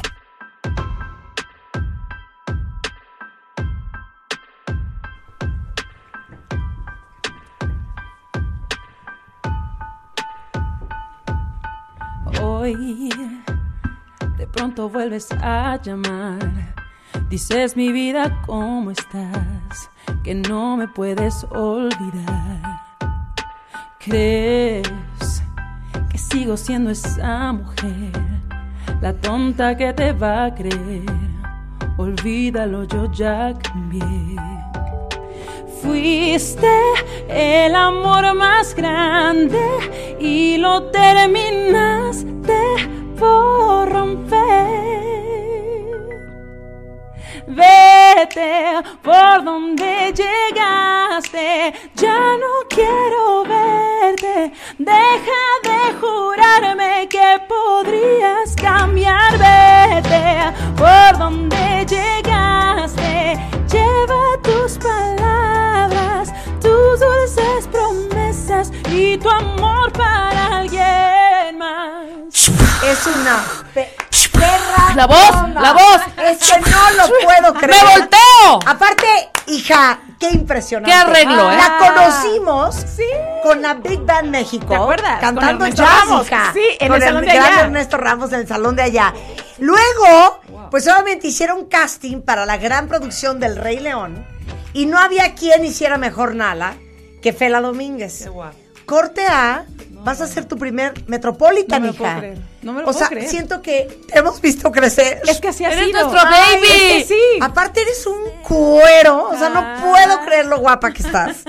No puedo creer cómo has crecido, no puedo creer tu voz. Marta, ¿Cuántos mira, años tienes, hija? 33. ¿Y Y, te tú me conociste a los 20. No, no, no, a los 25 estrené Rey León, pero ya me conocías de la Big Band. No, Claro, de la 22, Big Band. 22. Sí, 22 es que años. han estado en cada parte de mi carrera. Es Ay, increíble. nos da una felicidad. Sí, sí. Cuando Rebeca me dijo, oye, Fela va a hacer el Teatro Metropolitan, la vamos a invitar, dije 100%. Oye, espérame. ¿Cuál es, ¿Cómo se llama este álbum?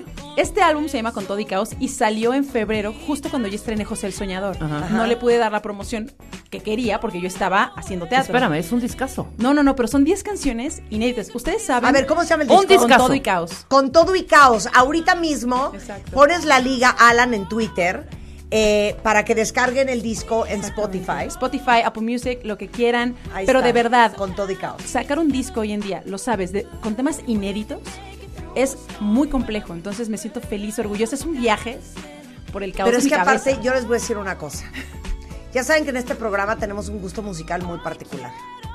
Quiero que escuchen esto, que es de Con todo y caos. Exactamente. Que es un vibe super R&B. R&B, Whitney, 70s. Sí, claro. A ver, súbele, súbele, Rulo. No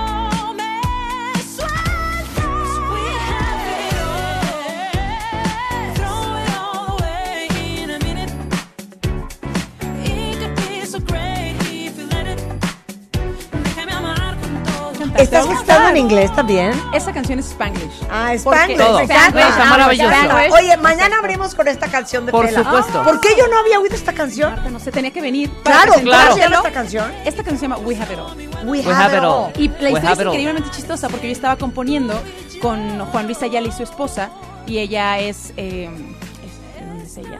De Inglaterra. Sí. Eh, estábamos eh, componiendo y ella habla inglés. Entonces empezamos a escribir y juntamos la parte del inglés y el español. Nos encantó y salió esta canción. No, No, a subir, vuélvela a subir. Venga. Es que podría estar escuchando a dos puntos.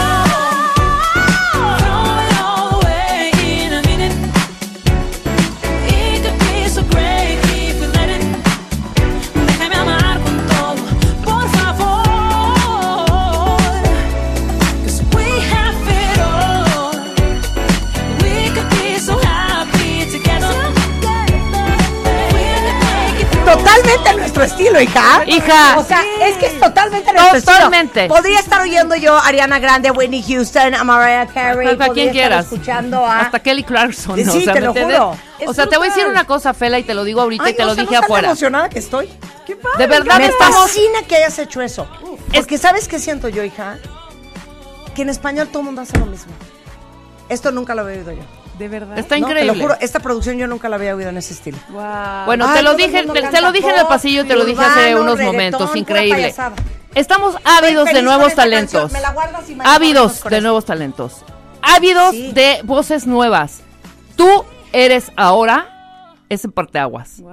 O Te sea, de juro, verdad hija. te quiero ver ya con Jimmy Fallon en The Sí, Voice, sí. en todos lados. Sí. Vela, Y- eres y grande. Estoy tan contenta y verlas así, crea- créanme que para mí es eh, Y un esto no se lo regalo. decimos a todo mundo, no, ¿eh? y yo lo sé, y yo te conozco. Somos yo muy visto pesadas es- para la música. Lo sé.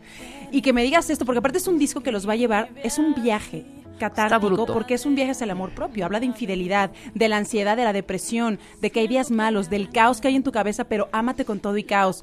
Entonces, creo que es una, eh, de verdad es un disco, no es un disco depresivo, ojo, porque siempre me dicen, es un disco triste, no. No. Es un disco real, donde habla de todas, todos los sentimientos que un ser humano puede vivir. ¿Sabes? Y que a veces Sí, estás fatal porque claro. cachaste a tu novio que te puso el cuerno. 100%. Entonces, y Claro. de eso no estás feliz y contenta, ¿no? Entonces, es un disco demasiado vivencial y musicalmente estoy súper orgullosa de haber al final logrado algo que, que me guste. Claro. Oye, yo creo que. Oye, y no sucumbir a la presión claro, no sucumbir a la de hacer lo que todo el mundo está haciendo. Eso está muy fuerte, Eso pero está también muy fuerte. De, oye, oye, eh, eh, Fela, ¿y si hacemos un reggaetón para que pegues? No, No, hombre, no, no, no. Es que no, no es a cualquier precio. Pero sabes qué también es bien importante mencionar que he estado rodeada siempre de gente que ha creído en mi talento. Se me han cerrado muchas puertas, muchas puertas, muchas disqueras que me han dado la espalda, me han dicho que no o lo posponen.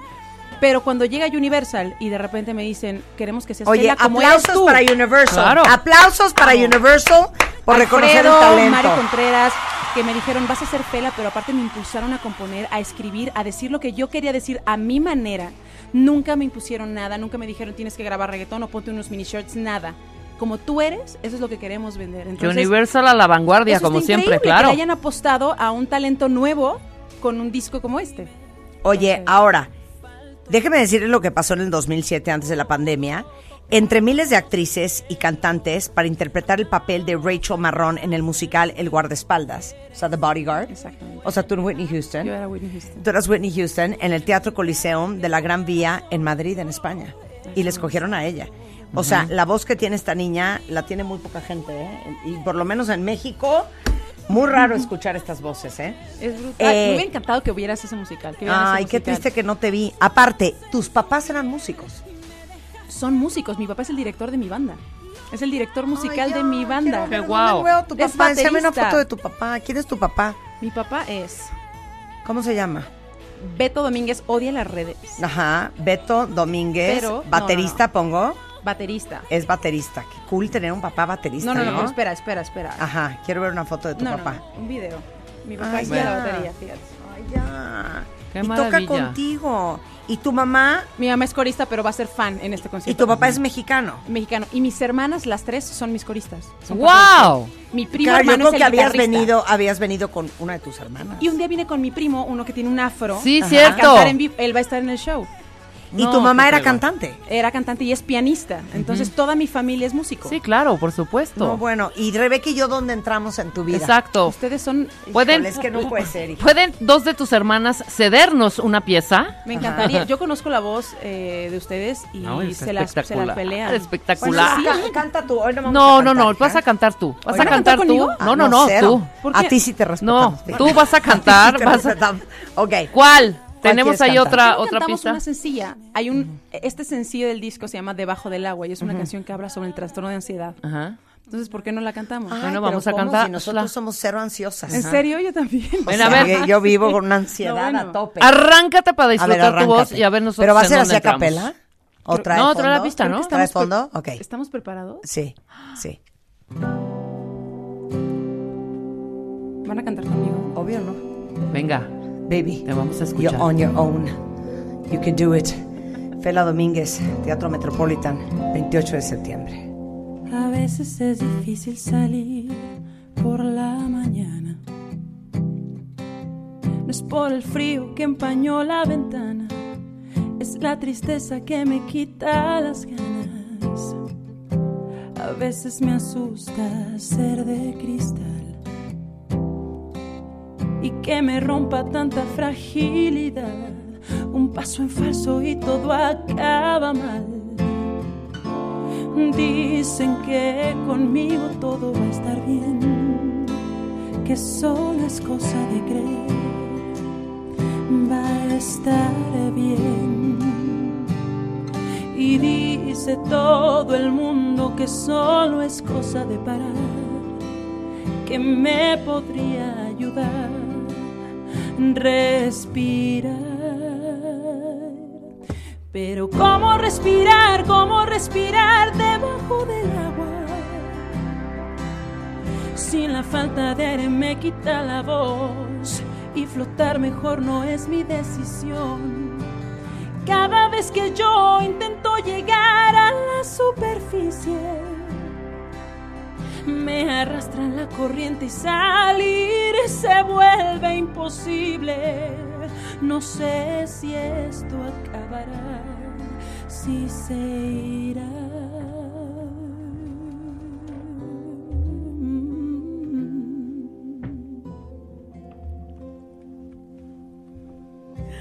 Hay gente escribiendo ahorita en Twitter ¿En que tienen la piel erizada de escuchar tu voz. Te voy a leer tus mensajes Por de amor. favor. Transmitan, dice Celetzul. Oye, Cele, estamos en el Facebook y en el Instagram de W Radio. Estamos transmitiendo desde mi TikTok, por si quieren ver, porque aparte no solamente es un amor, no solamente es un talento, es un cuero la mujer. No lo puedo creer lo guapa que Vos- está. Quiero venir aquí todos los Cerrón. días. Es que Uno 100%. Llega con autoestima. Oye, dice Val, estoy erizada de pies a cabeza con la voz de Fela. Dice, ella es la chica que apadrinó o algo así Carlos Rivera. ¿Qué tienes que ver con Carlos Rivera tú? Carlos, ca- yo lo conocí en El Rey León y prácticamente ha sido un gran amigo. Eh, él fue el que me, me... Por él yo supe de la audición del guardaespaldas, él fue el que me habló. Él fue el que envió el video porque yo le dije, bueno, está bien, envíalo y me fui. Eh, José el Soñador, él fue el que prácticamente... le- te- a- ellos tenían a su gente y dijo, ¿por qué no propongo a Fela? Me Wow. escucharon, pa- entonces Carlos Rivera siempre ha sido alguien que está muy Ay, presente y me ha ayudado. Le mando un beso, lo quiero porque eso habla de la humildad que tiene. Ay, claro. Eh, Monse Tatú dice, gracias por llevar a, a Domínguez Fela, que así se llama en Twitter. Es de las mejores voces de México. La amo. Estoy escuchando a Domínguez Fela y tienes un fan nuevo. Muchísimas Wow, felicidades. Qué voz más increíble. Oye, y aquí me están pidiendo una cosa que me desconcierta, Fela. ¿Qué? Que cantes un cover de Whitney. ¿Cantas covers de Whitney? Oh my God. Oh no, my pero God. voy a hacer video, voy a hacer video, voy a hacer video. Ok, ¿cuál es? ¿Cuál es? Esa persona me conoce. Yo creo que sí, Y, te y conoce esto, muy bien. por cierto, en el auditorio. Este es Celet Zul. Voy a, cantar, Celet Zul, voy a cantar en el auditorio. En el, ella en el auditorio, se está Sí, yendo sí, al auditorio. sí, sí. En el Metropolitan voy a cantar a Whitney Houston. Muy bien. ¿Cuál cantas? A ver, dale. If I should stay, I would only be in way. So I'll go, but I know. I think of you every step of the way.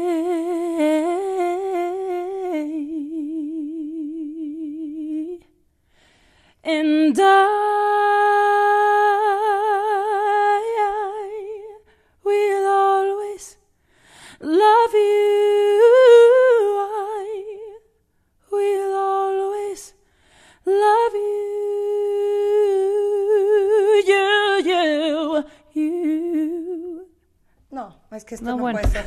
Les digo una cosa, denle gracias a Dios que yo no canto como canta esta niña, porque estaría yo. No, este bueno. programa no sería Marta en W Radio, sería Marta y Rebeca. Exacto. Música y canto en W Radio. Punto y y cantaríamos final. tres horas consecutivas todo. Oye, a ver, vas a estar 28 de septiembre. Es la primera vez que se presenta Fela eh, como cantante solista en el Teatro Metropolitan en la Ciudad de México. Y déjenme decirles que hay boletos todavía a la venta. Corran, porque yo creo que va a ser un espectáculo ver esta niña en vivo. Eh, este año saben que lanzó su primer álbum con todo y caos, pero Metropolitan 28 de septiembre, inviten a sus parejas, A eh, todo el regalen mundo. boletos, o sea, Vayan con es Kleenex. un sol. Ahorita que pongan en Instagram sus videos van a entender para los que no la han visto físicamente de lo que estoy hablando. Eh, los boletos a la venta en las taquillas del Teatro Metropolitan. I assume. Así es, pero hoy tenemos sorpresa. Ay, ¿qué traes? Tengo dos pases dobles. ¡Ándale! Dos, pases dobles. dobles. Ok, pero que se lo lleve un super mega fan tuya. Claro, por supuesto. Hagamos una dinámica. Que se lo gane. A ver, díganos. ¿Cuándo fue la primera vez que estuvo Fela Domínguez en este programa? Exacto. ¿Haciendo qué? Vino aquí con una banda. De hecho, ¿Qué ya lo banda dijimos, fue? ¿eh? Ya lo ¿Eh? dijimos. Y ya lo dijimos. Exacto. ¿Qué banda fue? Que fue la primera vez que yo conocí a Fela ¿qué hace banda? 10 años. 10 10 años, no lo puedo creer. O hasta 15, creo. ¿Cómo se llamaba esa banda? Y eh, arrobenla a ella, es arroba Domínguez Fela en Instagram para que la sigan. Fela Domínguez en YouTube, Fela Domínguez en Spotify, está también el, el disco disponible con todo y caos. Y acuérdense, ID de cuentaviente por delante, tenemos dos pases dobles. Los dos primeros que me digan a qué vino Fela la primera vez y con quién vino. Fela, I love you. Toda la suerte, estás preciosa, Gracias. te felicito, te aplaudo y qué cosa más hermosa. Y te veo el, mi- el miércoles El, el Metropolitan. 28, El 28. que regreso a México porque el 27 es mi cumpleaños. Ah, Ahí te Ahí está. Y me cantas ha, happy birthday, ¿no? Para ti, Eh, te para ti, amo. te amo. Mil gracias, Fela. Gracias a ti. Súbale, nos vamos con Fela Domínguez y esto del álbum con todo y caos. Adiós. Contigo es tan fácil sentir sin complicar. Dejemos respirar este amor. Enchúlame el changarro 2022. En W Radio.